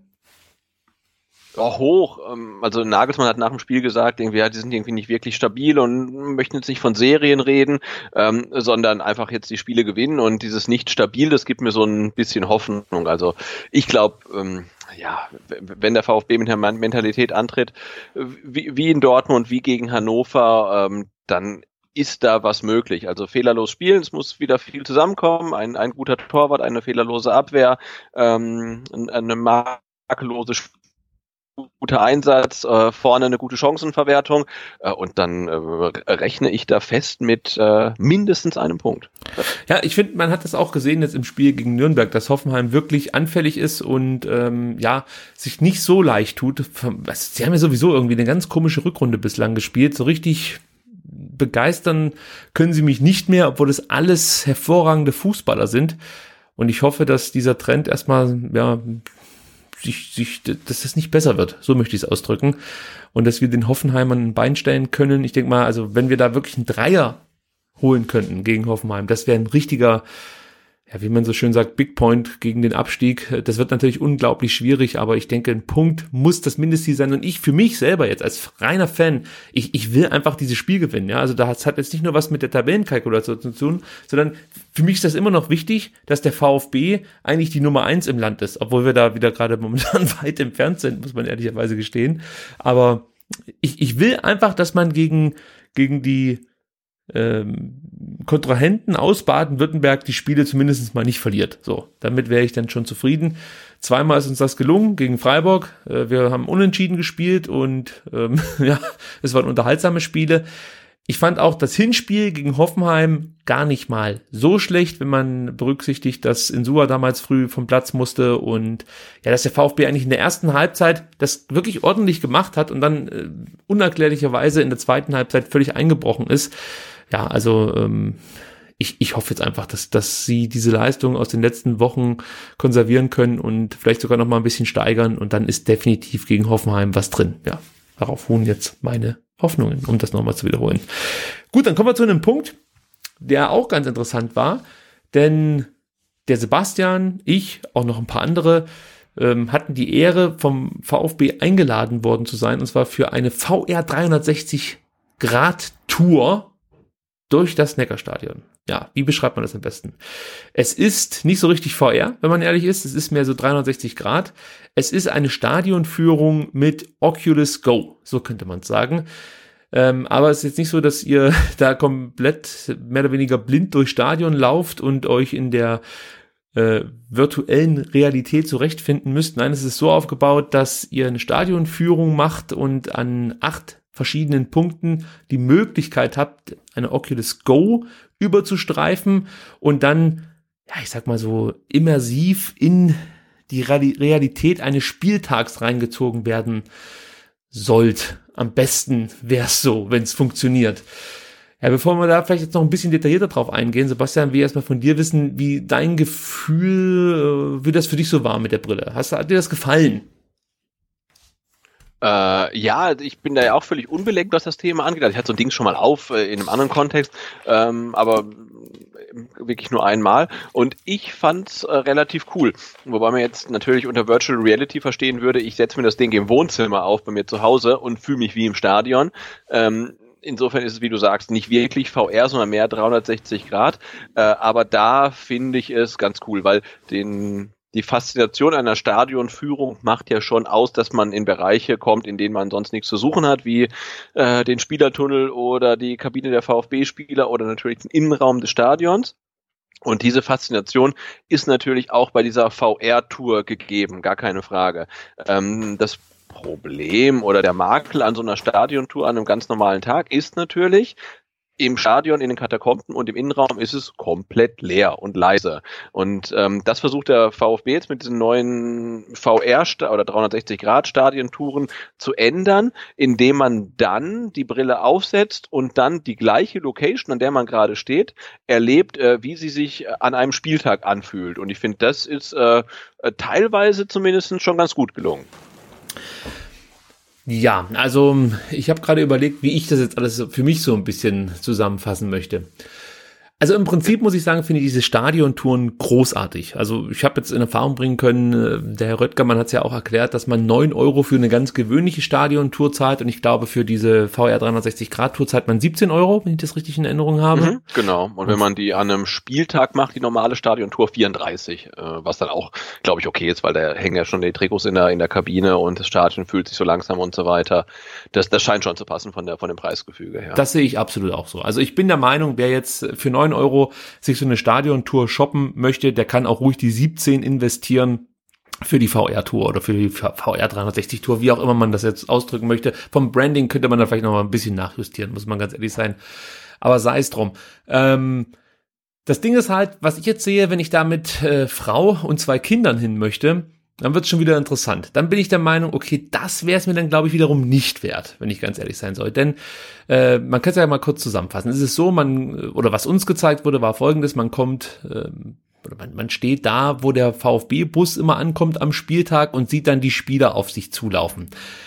Was an und für sich mich jetzt nicht so vom Hocker gerissen hat, weil man solche Bilder natürlich auch schon im Fernsehen gesehen hat. Also das ist jetzt nicht irgendwie, dass du das Gefühl hast, dass man den, den Spielern da irgendwie entgegenkommen kann. Das kann man sowieso nicht. Also man kann sich mit der Brille nicht auf irgendwelche Gegenstände oder Objekte zubewegen. Man muss stehen bleiben, was den Vorteil hat, dass man halt einfach keine Motion Sickness bekommt von dieser Brille. Das muss man einfach berücksichtigen. Aber es wäre natürlich noch cooler, wenn man sich im Raum irgendwie ein Stück bewegen könnte. Kann man nicht. Okay.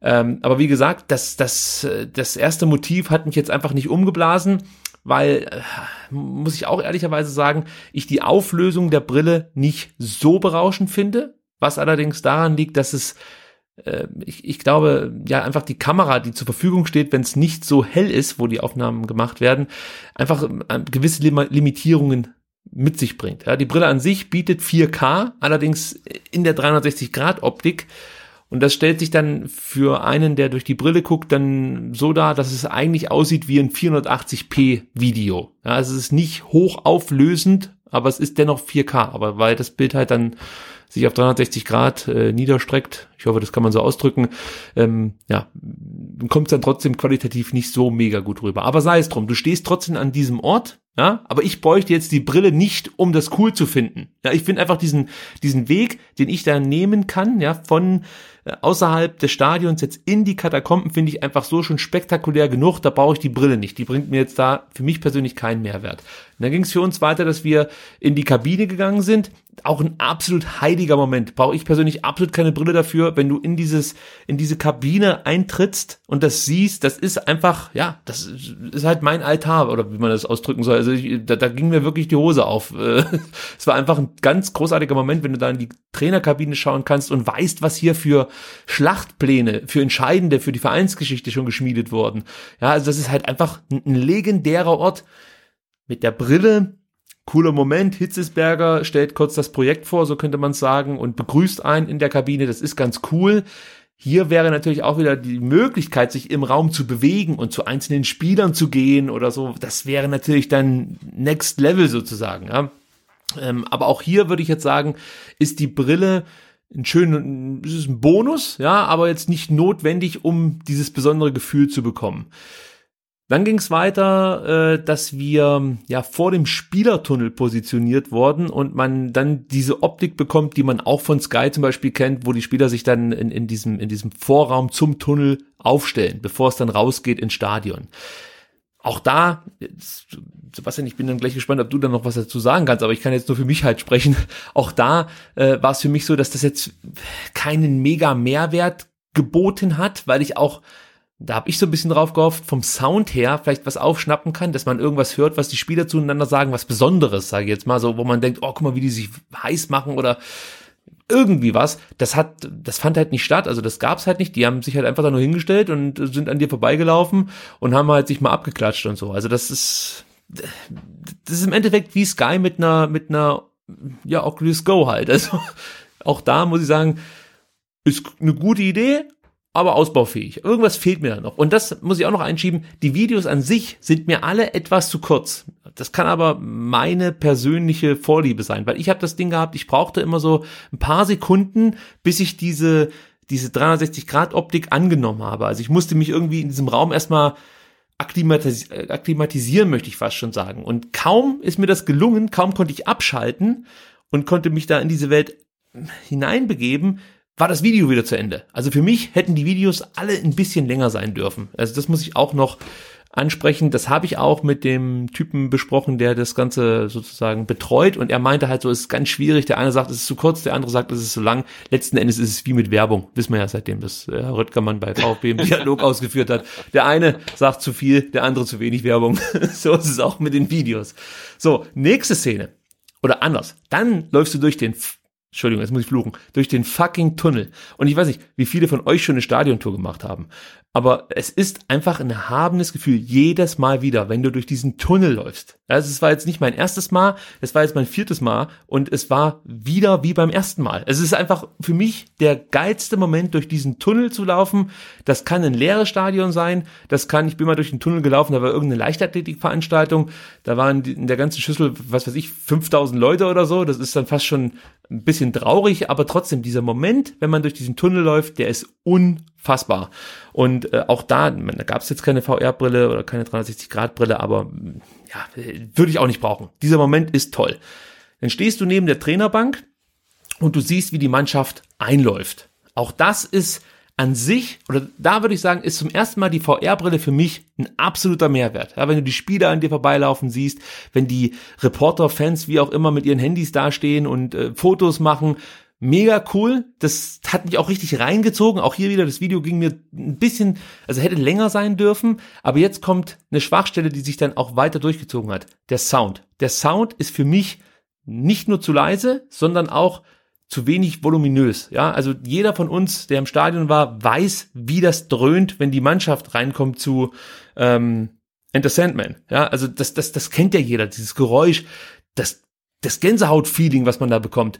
Und wenn ich halt äh, jetzt da unten stehe und habe das Gefühl, mir hält hier gerade irgendwie jemand, äh, was weiß ich, ein iPhone 5 ans Ohr und ich höre da den Sound, dann ist das für mich zu wenig. Dann reißt mich das wieder aus der Immersion raus. Ja, also die Bilder schaffen eigentlich ein ganz großes Gefühl bei mir, aber der Ton zieht mich wieder komplett raus. Auch das Thema habe ich angesprochen. Da hieß es, ja, das haben wir mal zu laut gemacht, dann haben sich Leute beschwert.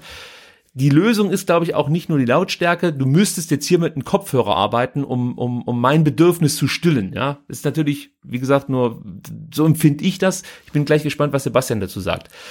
Ähm, dann ging es weiter, aber auch das muss ich kurz noch sagen, du stehst halt neben der Trainerbank, auch hier, theoretisch bräuchte ich jetzt beim ersten Mal gar keine Brille, weil ich, weil ich den Moment einfach schon wieder cool finde, dass du da stehst, wo Markus Weinziel fünf Tage vorher noch die Mannschaft zu einem 5-1-Sieg gecoacht hat. Also das ist auch wieder so ein besonderes Gefühl.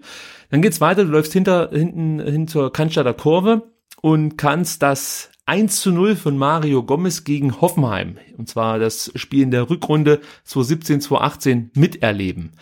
Auch hier, die Bilder sind beeindruckend, wenn du da stehst, du siehst, wie Gomez das Tor macht, drehst dich rüber zur Cannstatter Kurve und dir fliegen wirklich die Bierbecher entgegen.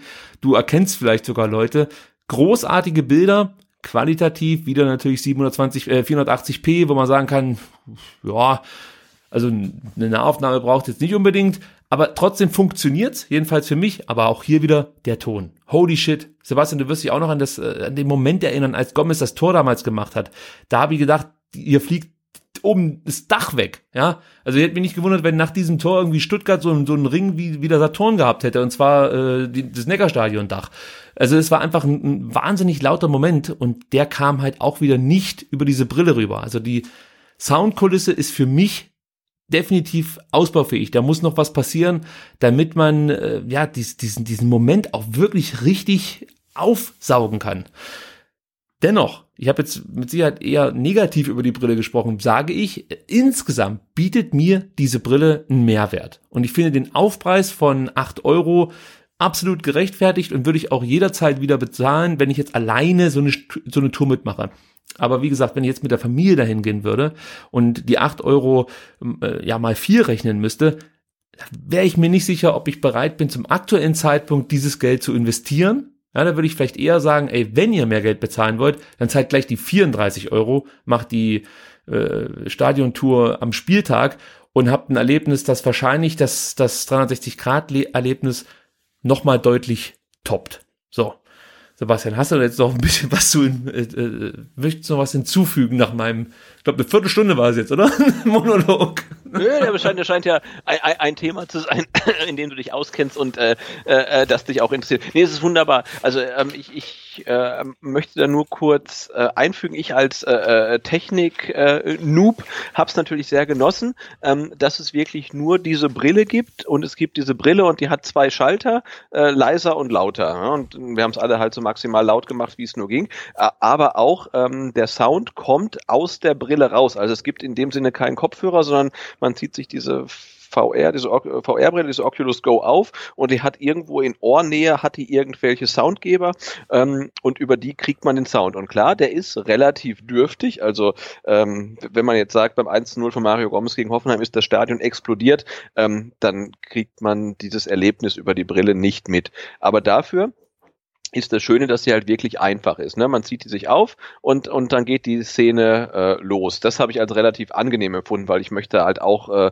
wie du sagst, mit Familie, ne? man fragt sich auch, ja, wie ist denn, wenn irgendwelche Rentner da sind oder äh, also das muss ja auch einfach funktionieren. Das tut's ähm, noch zu Lasten der Qualität. Ähm, das andere Thema Auflösung habe ich auch ganz klar so festgestellt. Also ähm, liegt jetzt auch an mir ähm, vielleicht, weil ich ein bisschen fehlsichtig bin, aber keine Brille trage. Aber jetzt gerade in der Szene, wo Mario Gomez das Tor schießt, man steht dann, muss ich das vorstellen, äh, zwei, drei Meter hinterm Tor, leicht versetzt neben dem Pfosten und sieht Mario Gomez in den 16er reinlaufen. Ähm, und für mich war es so, also ich konnte ihn nicht erkennen. Also ich, ich kenne das Tor ja. natürlich aus dem FF, weil im Stadion live gesehen, sich mal im Fernsehen gesehen, ähm, aus der Perspektive noch nie gesehen. Ähm, aber ich hatte wirklich Schwierigkeiten, ihn zu erkennen, weil man muss wirklich sagen, er ist dann mehr ein Pixelhaufen in dieser 480p. Auflösung und den, den eigentlichen Moment hat man dann wirklich, wenn man sich umdreht und in die Kurve reinguckt, weil das ist dann halt wirklich schon sehr, sehr geil.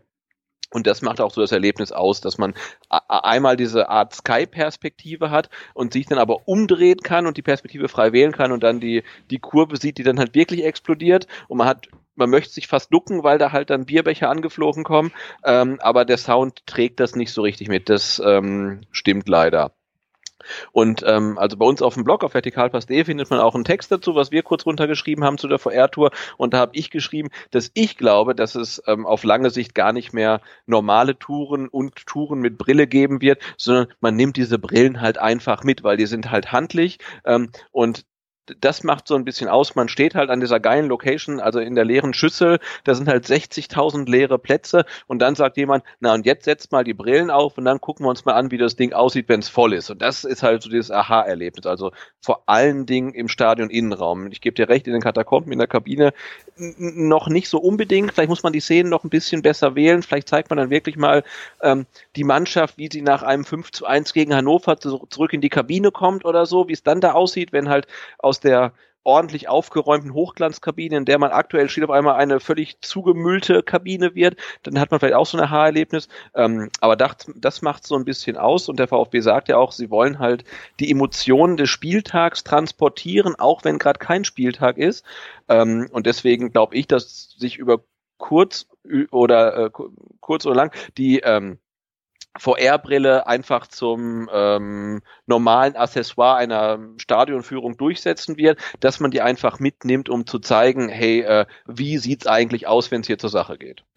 Ja, also das äh, beschreibt das Ganze eigentlich, glaube ich, ganz, ganz ausreichend, was wir jetzt hier gerade zusammengetragen haben. Wie gesagt, Sebastian hat es ja schon gesagt vertikalpass.de, da gibt's einen schönen Text zu der ganzen Geschichte. Äh, da wird eigentlich genau das auch so ein bisschen wiedergegeben, was wir jetzt hier gesprochen haben. Wie gesagt, ich sehe es etwas, etwas kritischer, aber ähm, nicht ich sag mal so, ich würde ich, ich würde es trotzdem jedem empfehlen, vor allem jedem VfB-Fan. Und ich denke mal, jeder, der hier zuhört, ist ein Hardcore-VfB-Fan. Und äh, da würde ich definitiv sagen, ey, wenn du die paar Euro übrig hast, also die neun, wer noch keine Stadiontour gemacht hat, Das kann ich nicht verstehen. Für neun Euro, holy shit. Also für neun Euro würde ich fast jeden Tag ins Stadion gehen. Also das ist einfach phänomenal. Das muss man machen. Ja, und wenn man äh, dann sowieso da ist, mein Gott, dann gibt die 17 Euro aus.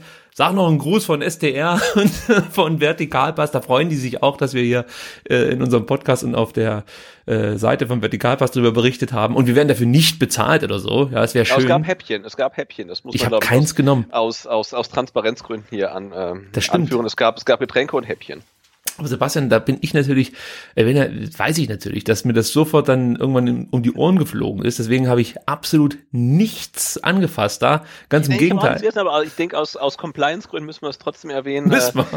Äh, dass, es, dass es Häppchen und äh, Getränke gab. Aber ich muss ehrlicherweise sagen, ich habe mir einen kleinen Spaß erlaubt. Ich habe einem zwei Bonbon auf ähm, Osan Kabaks äh, Spiegel gelegt. Also den habe ich da mal, den habe ich da mal hingelegt, weil er ja den Doppelpack erzielt hat gegen Hannover. Deswegen. Genau. Gedacht, hier, und, und was wir glaube ich noch der, der, der Fairness halber ähm, erwähnen müssen, auch wenn wir es jetzt, na, ich denke nicht übermäßig kritisch, aber doch kritisch betrachtet haben, ist ähm, der VfB ist jetzt nicht der 17. Verein der Bundesliga, der so eine äh, VR 360 Stadiontour irgendwie an den Start bringt und dann irgendwie mit Kinderkrankheiten. Nee, ähm, der VfB ist nicht nur oder ist der erste Verein in der Bundesliga und wie uns gesagt wurde, sogar ähm, der erste Verein in ganz Europa, der so eine virtuelle 360-Grad-Stadion-Tour ähm, einführt und anbietet und bietet die auch offiziell jetzt an. Man kann die also machen äh, und insofern seien ähm, Kinderkrankheiten auf jeden Fall gestattet und uns wurde auch versichert, dass man halt das Ding optimiert und und da weiter dran arbeitet, dass es noch cooler wird und noch besser wird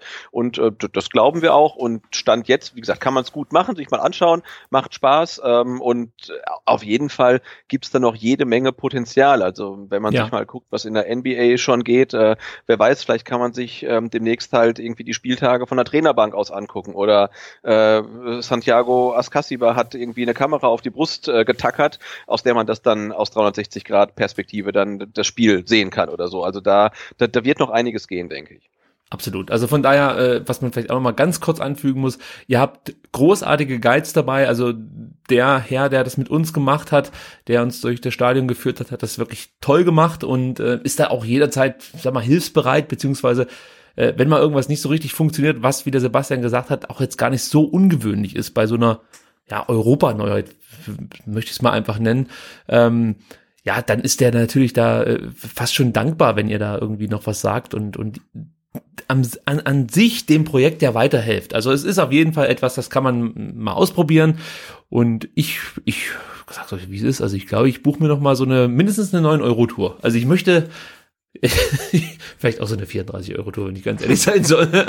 Also das habe ich noch nie gemacht, eine Stadion-Tour am Spieltag. Aber da habe ich jetzt richtig Bock drauf bekommen. Mal gucken, wie das ausgeht. Gut, also ähm, abschließend würde ich sagen, Daumen nicht ganz in der Mitte und auch nicht ganz nach oben. Irgendwo zwischendrin. Ja, so, so, so, so schräg, schräg nach oben halt. Ja, genau, absolut. Ja, ja, ja. Bei TV-Spielfilmen wäre es so ein, so ein nicht ganz lilaner Daumen, sondern leicht lila. So. Gut, äh, zum Schluss haben wir noch ein paar Instagram-Fragen? Ja, auf jeden Fall. Also ich habe dir wieder gefragt, äh, was wir heute Abend, äh, äh, ob ihr Fragen habt, ob ihr Input habt und es kamen ähm, super gute Fragen. Jetzt habe ich sie gerade weggewischt. Äh, jetzt habe ich so lange kann ich. Ähm, ja. Jetzt, äh, also Wahnsinn. Jetzt mache ich ähm, mal vielleicht die wir ganz schnell mit Ja oder Nein beantworten können. Das hatten wir im Vorgespräch schon kurz mal angerissen. Na, da bin ich mal ähm, gespannt, ob das darf, bei uns funktioniert. darf darf äh, Steven Zuber am Samstag überhaupt gegen Hoffenheim spielen oder hat er irgendwie eine Klausel im Live-Vertrag, dass er es nicht darf, so wie es äh, Vincenzo äh, Griffo ähm, hatte, der von Hoffenheim zurück nach Freiburg ausgeliehen war? Ja, die Antwort ist, er darf spielen und auch die anderen ausgeliehenen Spieler äh, von Hoffenheim dürfen die Spiele gegen Hoffenheim bestreiten. Diese Klausel gab es nur beim Herrn Grifo. Gut, äh, nächste, äh, ähm, wie seht ihr Alex Esswein? Ich denke, das haben wir ähm, ausreichend schon ähm, besprochen. Wir können, ich, da will ich von dir ganz kurz wissen, würdest du ihn verpflichten? Es ist natürlich für, für, für eine vernünftige Summe, da brauchen wir jetzt gar nicht ins Detail gehen. Würdest du ihn verpflichten oder würdest du sagen, Neuaufbau. Ähm, also für die zweite Liga definitiv. Ähm, okay. Und und ja, aber für die erste auch. Also gerade äh, ähm, mit der Personalie Donis, wo man nicht weiß, ob er wirklich in Stuttgart bleibt. Äh, nee, eben, also wenn wenn die die die Modalitäten stimmen und man sich da man nicht zu tief äh, in in den Geldbeutel greifen muss, würde ich ähm, Alexander Esswein tatsächlich äh, verpflichten. Okay. Sehe ich genauso. Ähm, wie groß ist eure Meinung nach die Chance auf Platz 15? Auch das haben wir besprochen. Ja. Ähm, auslaufende Verträge. Wer soll bleiben, wer soll gehen? Schließt sich vielleicht an hier mit der Frage an die Frage pro Kontra, äh, Kontra Gentner. Also ich glaube, die drei großen Verträge oder die, aus, die auslaufen sind ja Beck, Gentner, Aogo. Ja. Äh, wurde ja auch schon viel drüber geredet. Ähm, wenn du Sportvorstand wärst, äh, welche, welche Verträge würdest du verlängern? Sehr schwierige Nummer. Also ich, ich, ich würde, glaube mit Andreas Beck noch mal ein Jahr ver verlängern, wenn ich ganz ehrlich sein soll. Ähm, und du hast halt das Problem, dass dir unter Umständen dann zwei weitere Spieler wegfallen, die aktuell äh, Optionen sind, sogar für die Stammelf. Das musst du irgendwie kompensieren. Das heißt, ich müsste jetzt wissen, wer denn äh, als Ersatz bereit stünde. Natürlich wird Oral Mangala sehr wahrscheinlich zurückkommen, wobei wir vor ungefähr einer halben Stunde gelesen haben, dass es das Gerücht gibt, er habe ähm, eine 12 Millionen Ausstiegsklausel oder äh, irgendwie so, so, so eine Kaufoption im Vertrag ähm, mit, mit Hamburg hinterlegt. Das kann man aber jetzt noch nicht hundertprozentig verifizieren. Das ist momentan einfach nur mal ein Internetgerücht. Müssen wir sich mal, müssen wir uns mal ab, oder müssen wir abwarten, wie sich das entwickelt. Aber grundsätzlich würde ich sagen, für Aogo Gentner ist bislang nur Mangala als Ersatz eingeplant. Und wenn das dabei bleiben würde, glaube ich, und jetzt werden mich viele hassen, würde ich dem Gentner nochmal einen Jahrvertrag geben. Wenn ich aber noch einen, einen weiteren guten zentralen Mittelfeldspieler mit Defensivqualitäten irgendwie an der Angel hätte, dann sage ich Aogo, Gentner, ciao, aber Andy Beck würde ich, glaube ich, erstmal behalten. Ja, also jetzt den, den Klassenerhalt vorausgesetzt, äh, Mangala kommt zurück dann kannst du eigentlich nicht mit der Ogo und Gentner verlängern, aber einen von beiden ähm, sollst du auf jeden Fall noch ein Jahr und vielleicht sogar ein zweites mit Option für einen Verein oder so dir, dir sichern. Ne? Also das denke ich auch, weil äh, ja, es wird immer viel geschumpfen, aber ähm, das ist halt so, weil ich, ich, ich habe jetzt die, die Noten der Saison von den beiden ähm, nicht auf dem Schirm, aber ich würde sagen, von 34 Spieltagen werden wahrscheinlich äh, Aogo und Gentner immer Note drei bis 4,5 haben. Ne? Die haben fast nie eine 5 und die haben wahrscheinlich nie eine 2. Die schießen beide mittlerweile keine Tore mehr, aber sie spielen halt immer auf einem ähnlichen Niveau. Und ähm, Dennis Aogo hat es irgendwann mal auch Ende letzten Jahres gesagt, oder Anfang diesen Jahres, ähm, als Sportvorstand oder als Manager würde ich mit mir verlängern und muss sagen, ja, weil der bringt halt sehr präzise eine Leistung, die man vorher ähm, erwarten kann. Und das macht ihn natürlich auch wieder so ein Stück weit wertvoll. Also er hat halt ähm, keine Ausschläge nach oben, aber er hat auch selten Ausschläge nach unten und deswegen ist er äh, ja eine sehr verlässliche Nummer und du musst halt mit einem von beiden verlängern und wahrscheinlich, was dann die Identifikation äh, mit dem Verein ähm, betrifft, wäre es dann wahrscheinlich ähm, eher Christian Gentner. Ja, das wäre auch meine Stoßrichtung gewesen aufgrund der ja, äh, langen, langen äh, Gemeinsamkeiten hier äh, zwischen Gentner und und im VfB Stuttgart würde ich sagen, komm, dann gibst du ihm das Goodie und Dennis Aogo hat ja schon gesagt, er hat Angebote aus England und aus China und ich kann mir genau, vorstellen. Genau, geht dann, geht dann nach China. Ja, und es wäre so ein Klassiker. ne? Geht dann noch ein, ein Jahr und dann noch ein, mit Option und dann fließender Übergang in irgendeine Funktionärsrolle oder so. Das, das, das, das wird dann vielleicht schon passen. Also kurz mal und er zeigt und der zeigt ja auch in dieser Saison, dass er sich dann jetzt in der Rückrunde auch dann gut mit der äh, Reservistenposition ähm, abfinden kann. Das wäre dann ja wahrscheinlich auch was für die kommende Saison, wo er dann wirklich deutlich weniger Einsatzzeit hätte als noch in dieser Saison ja, also das lassen wir einfach mal so stehen. Beck, was, was sagst du zu Beck? Würdest du auch verlängern? Hast du gar nichts gesagt jetzt, oder? Äh, ja, ja, auf jeden Fall. Okay, dann sind wir uns ja da einig. Äh, einer, jetzt habe ich noch eine, bevor wir dann zur letzten kommen, ähm, hat jemand nur geschrieben, Thema Didavi. Das finde ich schön, das ist so offen gehalten und die, die Personale ist ja auch komplett offen. Ne? Ja, äh, Thema Didavi. Ja, also vielleicht gibt es ja noch einen anderen Job im Verein für Daniel Didavi. ja, es ist halt das, das, das, das ganz große Problem. Also ich sehe zwei Probleme bei Didavi. Erstens, selbst wenn er jetzt fit wäre, hast du schon wieder das Problem, in dem aktuellen System, wo setzt du ihn ein? Also ich sehe da momentan einfach keinen Platz für ihn, ja, von seiner Art und Weise, wie er Fußball spielt. Das nächste Thema ist, wie immer bei ihm, wie sieht's mit der Gesundheit aus? Ja? Was ist überhaupt noch zu erwarten von dem Spieler, der kaum ein Spiel gemacht hat in, über das ganze Jahr hinweg und immer noch nicht ganz 100% fit ist? Ja, hat immer noch leichte Probleme und äh, wer weiß, ob die nicht stärker werden, wenn er wieder regelmäßig spielt. Also das ist einfach, das ist so fragil, diese Personalie. Da, da, enorm schwierig. Du kannst ihn nicht verkaufen, keiner nimmt dir diesen Spieler ab. Das ist einfach so. Jedenfalls nicht für, für vernünftiges Geld und er wird beim VfB auch nicht schlecht verdienen, da bin ich mir sicher. Also der wird hier nicht weggehen. Das heißt, wir werden mit Daniel Didavi wahrscheinlich sogar, wenn wir absteigen müssten, in die zweite Liga gehen. Da wäre er mit Sicherheit irgendwie zu gebrauchen, gar keine Frage. Ähm, aber ich sehe für Daniel Didavi so langsam, aber sicher oh, fast schon so ein, so ein ich will jetzt nicht von Karriereende sprechen, aber weißt du, wie ich meine? Also ich glaube, das, das, das klingt jetzt so langsam aus. Also die, die großen Jahre liegen definitiv nicht mehr vor ihm. So würde ich es mal ausdrücken. Ja, man hat ein schlechtes Gefühl, ne? weil mittlerweile weiß man gar nicht mehr, ähm, ist er jetzt komplett fit und Weinziel lässt ihn halt 90 Minuten auf der Bank? Äh, ist er fit genug für 30 Minuten, sitzt aber trotzdem ähm, nur auf der Bank? Oder ist er eigentlich gar nicht fit und man hat nur auf der Bank, äh, warum weiß ich gar nicht? Weil du ihn ähm, nirgendwo einsetzen kannst. Ja, ne, genau, du hast kein System mehr, wo es hinpasst, wie, wie es schon unter Korkut war. Ähm, ja, aber äh, schwierig, also du kannst ja auf ihn gar nicht zählen. Ne? Also man kann ja nicht sagen, ja, wenn jetzt der die Davi wieder komplett fit ist, dann ist der VfB eine ganz andere Mannschaft und dann, also das, das Gefühl hast du ja auch nicht mehr, so wie es lange Zeit war, dass man ihn als Hoffnungsträger hatte. Er ist ja mittlerweile auch kein Hoffnungsträger mehr, weil du sagst ja, ja gut, er sitzt jetzt auf der Bank, aber jetzt in einem Spiel wie gegen Dortmund vermisst du ihn ja eigentlich auch nicht wirklich, ja. weil das halt alles auch gar nicht mehr zu ihm passt, was der VfB jetzt unter Weinziel spielt. Ähm, also und da bin ich auch mal gespannt, äh, was, was da passiert. Ne? Also wenn er jetzt dann wirklich fit ist und trotzdem nicht spielt, ähm, ob er dann wirklich nächste Saison noch beim, beim VfB ist oder ob er dann no, noch mal, noch mal wechselt, wenn er denkt, ich bin, ich bin doch fit und spiele trotzdem nicht. Ähm, also eine, ja, ein Mysterium irgendwie so ein bisschen. Ja, schade übrigens, aber ich Absolut. muss ich ja nochmal sagen, ich, ich, ich mag ihn eigentlich. Also ich, ich finde den Spieler toll, der hat eine super Technik und so. Und es ärgert mich sehr, dass die Gesundheit allgemein durch die ganze Karriere von Daniel Didavi so einen großen Strich gemacht hat. Also das ist für mich einfach, die Nürnberger sind schuld, die haben den kaputt gemacht. So. das nochmal hier kurz als ja, Statement. Ja, ja. So, jetzt habe ich noch eine Abschlussfrage und die ist eigentlich relativ schön. Ähm, also wir haben ja schon ähm, äh, rausgearbeitet, dass wir beide der Meinung sind, dass äh, wir äh, doch relativ straight äh, auf den Relegationsplatz zusteuern. Und jetzt äh, fragt äh, ein ähm, Instagram-Nutzer mit der äh, mit dem wunderschönen äh, Nutzernamen Gamsbratwurst, ähm, gegen welchen Zweitligisten könnte der VfB eurer Einschätzung nach bestehen? Und ähm, nachdem der HSV gestern gegen St. Pauli gewonnen hat, äh, sieht es ja fast so aus, als ob ähm, der Relegationsgegner äh, entweder der HSV ist oder der erste FC Köln oder Union Berlin. Und mhm. da ist jetzt mhm. die Frage, gegen wen könnte der VfB bestehen und äh, welcher, wenn es zur Relegation kommt, äh, gegen welchen der drei Clubs würdest du denn am liebsten spielen? Also für die Story muss ich sagen, wäre es einfach der HSV.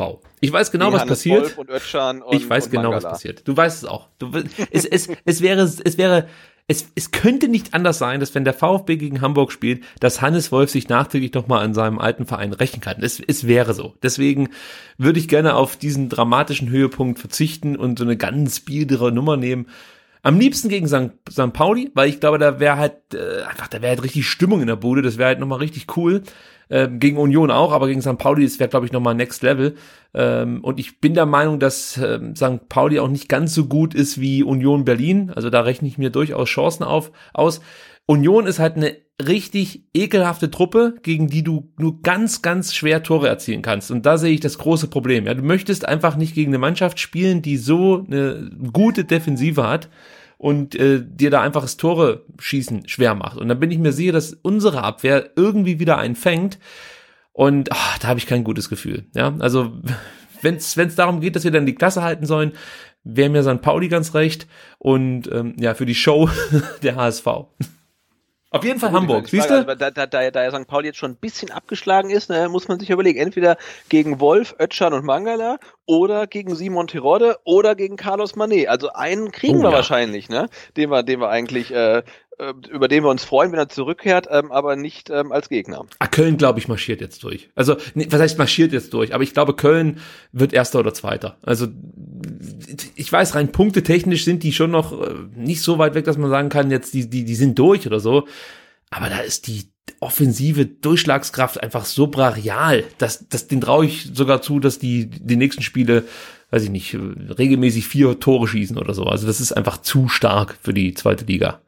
Also wir haben gerade Köln, Köln ist ähm, Tab Tabellenführer, äh, 33 Punkte, äh, nee, Entschuldigung, äh, 51 Punkte. Der HSV ist Zweiter mit 50 Punkten. Union Berlin ist äh, aktuell auf dem Relegationsplatz mit 47 äh, Punkten und St. Pauli ist äh, Vierter mit 43 Punkten und Holstein Kiel hat nochmal vier Punkte dahinter. Also ich glaube, die können wir abschreiben. Also mhm. es sind die vier da oben, ähm, die äh, den Relegationsgegner stellen werden. Und wie gesagt, St. Pauli hat auch schon vier Punkte äh, zurück und ein ziemlich schlechtes Torverhältnis. Ähm, also kann noch passieren, aber aktuell sieht so aus, ähm, ja, Köln, HSV oder Union Berlin. Also es ist relativ eng. Die sind alle äh, innerhalb von vier Punkten. Und Union ist für mich der unangenehmste Gegner von, von also die, die sehe ich unangenehmer als ein HSV sogar. Also Gut, meine HSV ist wie wir, die haben halt auch in 25 äh, Spielen nur 36 Tore geschossen, aber auch nur 26 bekommen. Ja, und ich erinnere mich dran zurück und, und, Union Berlin, das war in der Zweitligasaison das äh, beste ähm, Heimspiel des VfB in der ganzen das Saison, stimmt. das 2-0 am Montagabend, glaube ich. Das war ja Wahnsinn. Das stimmt, das, das stimmt, ja. Ja gut, aber äh, unterm Strich möchte ich sagen, also die Relegation, ich weiß nicht, ob ich das durchhalte. Ich habe mir fest vorgenommen, wenn Relegation, äh, ich versuche jetzt auch dringend übrigens äh, Schalke-Karten zu bekommen, weil das spitzt sich ja dann doch schon ein bisschen ja, zu. Ja, ja, ja, ja. ja und äh, wenn Relegation, möchte ich diese beiden Spiele auch gerne live im Stadion miterleben. Aber ja, ich absolut, bin, ich meine, das ist halt irgendwie fies, weil man muss wahrscheinlich nach, nach, nach, nach Hamburg oder nach Berlin fahren. Ähm, also allein wegen der Wahrscheinlichkeit. Ähm, da wäre Köln dann noch dankbarer, aber das ähm, muss man, glaube ich, dann sich auch auswärts geben. Und ich habe, ich weiß nicht, ob ich es in dem Podcast schon mal erzählt habe, man muss ja als VfB-Fan einfach wirklich jeden Anlass nehmen, um eine Party zu feiern. Ja? Also da reicht dann auch schon eine gewonnene Relegation, um mal richtig feiern zu gehen. Also von ja, daher muss man das einfach dann. Hast du denn, hast du denn die, die, die, die, die, ähm, Termine aufgriff? Weil ich, ich versuche die gerade rauszufinden. Ähm, ich habe mir das mal angeguckt, aber ich hab's, ich hab's jetzt nicht so spontan. Findet man die nicht? Im Rahmenkalender des DFB, das gibt's ja, doch gar da, nicht. Genau, genau, da bin ich gerade. Äh, Aber da stehen natürlich bis zur fünften Liga alle drinne, oder? Also der letzte, der letzte Spieltag äh, der Fußball-Bundesliga ist am 18. Mai. So. Ähm, das Hinspiel, ähm, ja, ist nämlich noch nicht genau terminiert. 22.05. bis 24.05. Ähm, und das Rückspiel ist dann am 27.05. bis 29.05. Aber nehmt euch definitiv mal die letzten zwei Maiwochen ähm, nicht allzu viel vor. Wobei beim, Rückrunden, äh, beim Rückspiel kann es auch sein, dass das Datum so bleibt, weil einfach das Elfmeterschießen schon mit eingerechnet wurde. Auch da gibt es ja beim VfB das ein oder andere spektakuläre Elfmeterschießen in der dann etwas äh, weiter zurückliegenden Vergangenheit. Ich sage nur, war das Sandhausen? War doch Sandhausen damals, oder? Ja, ich glaube schon. Ich glaube, das war Sandhausen. Es klingt jetzt so merkwürdig, weil Sandhausen damals gefühlt ein Fünftligist war und jetzt noch Zweitligist ist. Aber ich glaube, es war Sandhausen. Sei es ja, drum. es war, es war, es war, es war Sandhausen. Ähm, 1900, ich meine, es war neulich. Du, du hast recht. Also äh, 1995 ähm, und es ging 15 zu 14 aus. Wer hat den entscheidenden Elfmeter verschossen? Weißt du das noch? Ich wusste es mal. Ich habe es aber vergessen. Nee, also, warte mal. Äh, ich bin, ich bin ja, ich bin ja, bin ja. Äh, trifft, trifft, trifft, trifft. Ähm, Henrik Herzog vergibt. Henrik Herzog, ah, oh, alle Schalke-Fans werden. Komm, jetzt, jetzt, jetzt, äh, ganz zum Abschluss sage ich dir noch kurz, äh, äh ich glaube, die Sandhausener, Sandhäuser, sagt man, glaube ich, können wir, können wir darauf verzichten, wer da geschossen hat, aber ich sage dir kurz, wer für Stuttgart äh, getroffen hat, äh, weil es haben wir alle getroffen. Ähm, äh, Krasimir Balakow trifft, Thomas Berthold trifft, Hendrik Herzog trifft, Marco Grimm trifft, Franco Foda trifft, äh, Andreas Buck trifft, Axel Kruse trifft, Thomas Schneider trifft, Gerhard Poschner trifft, Marc Ziegler trifft, Krasimir Balakow trifft nochmal. Thomas Berthold trifft nochmal. Henrik Herzog vergibt und dann war es leider aus. Tja. Sensationell. Tja. 95 sagst du. Äh, ja, 27.08.1995, äh, Stadion am Hartwald vor 5000 äh, Zuschauern. Ach, das waren noch die Spiele. Da lohnte es sich mitzufahren als, als Allesfahrer. Aber das Schöne ist, ein Jahr später, beziehungsweise eine DFB-Pokalsaison später, hat der VfB selbigen gewonnen. Also, von daher war es damals, oh Mensch, da schließt sich ja vielleicht der Kreis. Schau mal, dieses Jahr sind wir in der ersten Runde ausgeschieden gegen den unterklassigen Verein und äh, damals auch 95. Und wie gesagt, in, in der darauf folgenden DFB-Pokalsaison, also dann 96, 97, haben wir das Ding geholt. Vielleicht schaffen wir das dieses Jahr, oder nächstes Jahr praktisch dann auch. Also nächste Saison Pokalsieger, aber dann hoffentlich nicht als ähm, Zweitligist. Ja, darauf kann ich verzichten, das stimmt. Gut, wir haben es wieder geschafft. Zwei Dinge möchte ich ganz kurz äh, am Ende noch unterbringen. Zum einen, nächsten Sonntag gibt's einen richtig tollen Gast bei Sport im Dritten, nämlich unseren Sportvorstand, Thomas Hitzesberger. Also, wenn ihr das noch nicht mitbekommen habt, nächste Woche, ich glaube 21.45 Uhr oder 55, ja, irgendwie so, genau, ist Hitz zu Gast bei Sport im Dritten. Vielleicht gibt's da schon interessante Informationen ähm, ja, zum Thema Weinziel, zum Thema Kaderplanung, zweite Liga, erste Liga, was weiß ich. Es wird mit Sicherheit interessant sein. Also schaut mal rein. Und dann noch eine kleine Empfehlung, und zwar gibt's einen neuen Fußball-Podcast. Das ist jetzt nicht so ungewöhnlich, weil ich denke mal, da wird ein relativ, äh, relativ hoher Durchlauf sein, was neue Fußball-Podcasts angeht. Aber es gibt einen besonderen Fußball-Podcast, nämlich Früff Frauen reden über Fußball. Und natürlich, ja, ich weiß natürlich, was viele denken, ja, jetzt nur weil die Frauen darüber sprechen, ähm, ist das jetzt auf einmal so ein Riesending und wird so gehypt. Aber das ist leider Bullshit. Denn die meisten der Mädels, die sich da zusammengetan haben, das sind nämlich nicht nur zwei, drei, vier oder fünf, sondern viel, viel mehr, ähm, die kennt man aus so Erfolgsformaten wie der Schlusskonferenz, ja, vom Rasenfunks. Und ähm, kennt man auch von anderen Podcasts. Die möchte ich jetzt aber alle nicht aufzählen, weil dann sitzt man Gut, nächste können, Woche noch hier. Wir können, glaube ich, kurz ähm, die, äh, die Jasmin erwähnen, äh, die beim Brustring-Talk regelmäßig genau. ähm, hinterm, hinterm Mikrofon sitzt und die auch, äh, die wir auch bei der äh, VR 360 Grad Stadiontour gesehen haben, die wir äh, persönlich kennen. Also die ist auch äh, ein, ein, ein Team von Früff. Genau. Und, ein, ein äh, Mitglied des Teams, so wollte ich sagen, genau. Und die haben alle Ahnung, äh, ja, und, und ich, ich, ich, ich sag's mal so, wie es ist, ich höre mir einfach die Mädels gerne an, wenn die über Fußball sprechen. Mir macht das fast schon ein bisschen mehr Spaß, als wenn so verbissene Herren, wie ich zum Beispiel einer Genau, so wie, so wie wir. Ja, so emotionsgeladen, ja, manchmal einfach wirklich faktisch völlig daneben liegend und einfach nur emotionsgeladen Scheiße erzählen. Entschuldigung, dass ich so auf den Punkt bringe. Ja, also dann höre ich mir doch lieber meine Frau an. Also äh, schaut mal oder hört mal rein. Es gibt bislang auch nur eine Folge null. Da stellen sich die Mädels alle vor. Ist jetzt noch nicht so repräsentativ, gar keine Frage, weil äh, am Ende entscheiden die Inhalte. Einmal im Monat wird eine Folge erscheinen. Also ihr werdet auch nicht bombardiert von den Mädels. Ich denke mal, ein Abo kann man da lassen und wenn ihr schon auf iTunes seid, dann könnt ihr diesen Podcast ja auch noch bewerten. Das hilft uns, in der großen, weiten Internetwelt gefunden zu werden. Das reicht aber jetzt für Werbung. Äh, und ich sage jetzt einfach mal abschließend vielen Dank, Sebastian, für den schönen Abend mit den vielen schönen Themen. Und ich freue mich schon wieder auf nächste Woche. Genau, so machen wir es. Und dann hoffentlich äh, nach dem Heimsieg wieder. Selbstverständlich. Ciao. Also bis dann. Tschüss.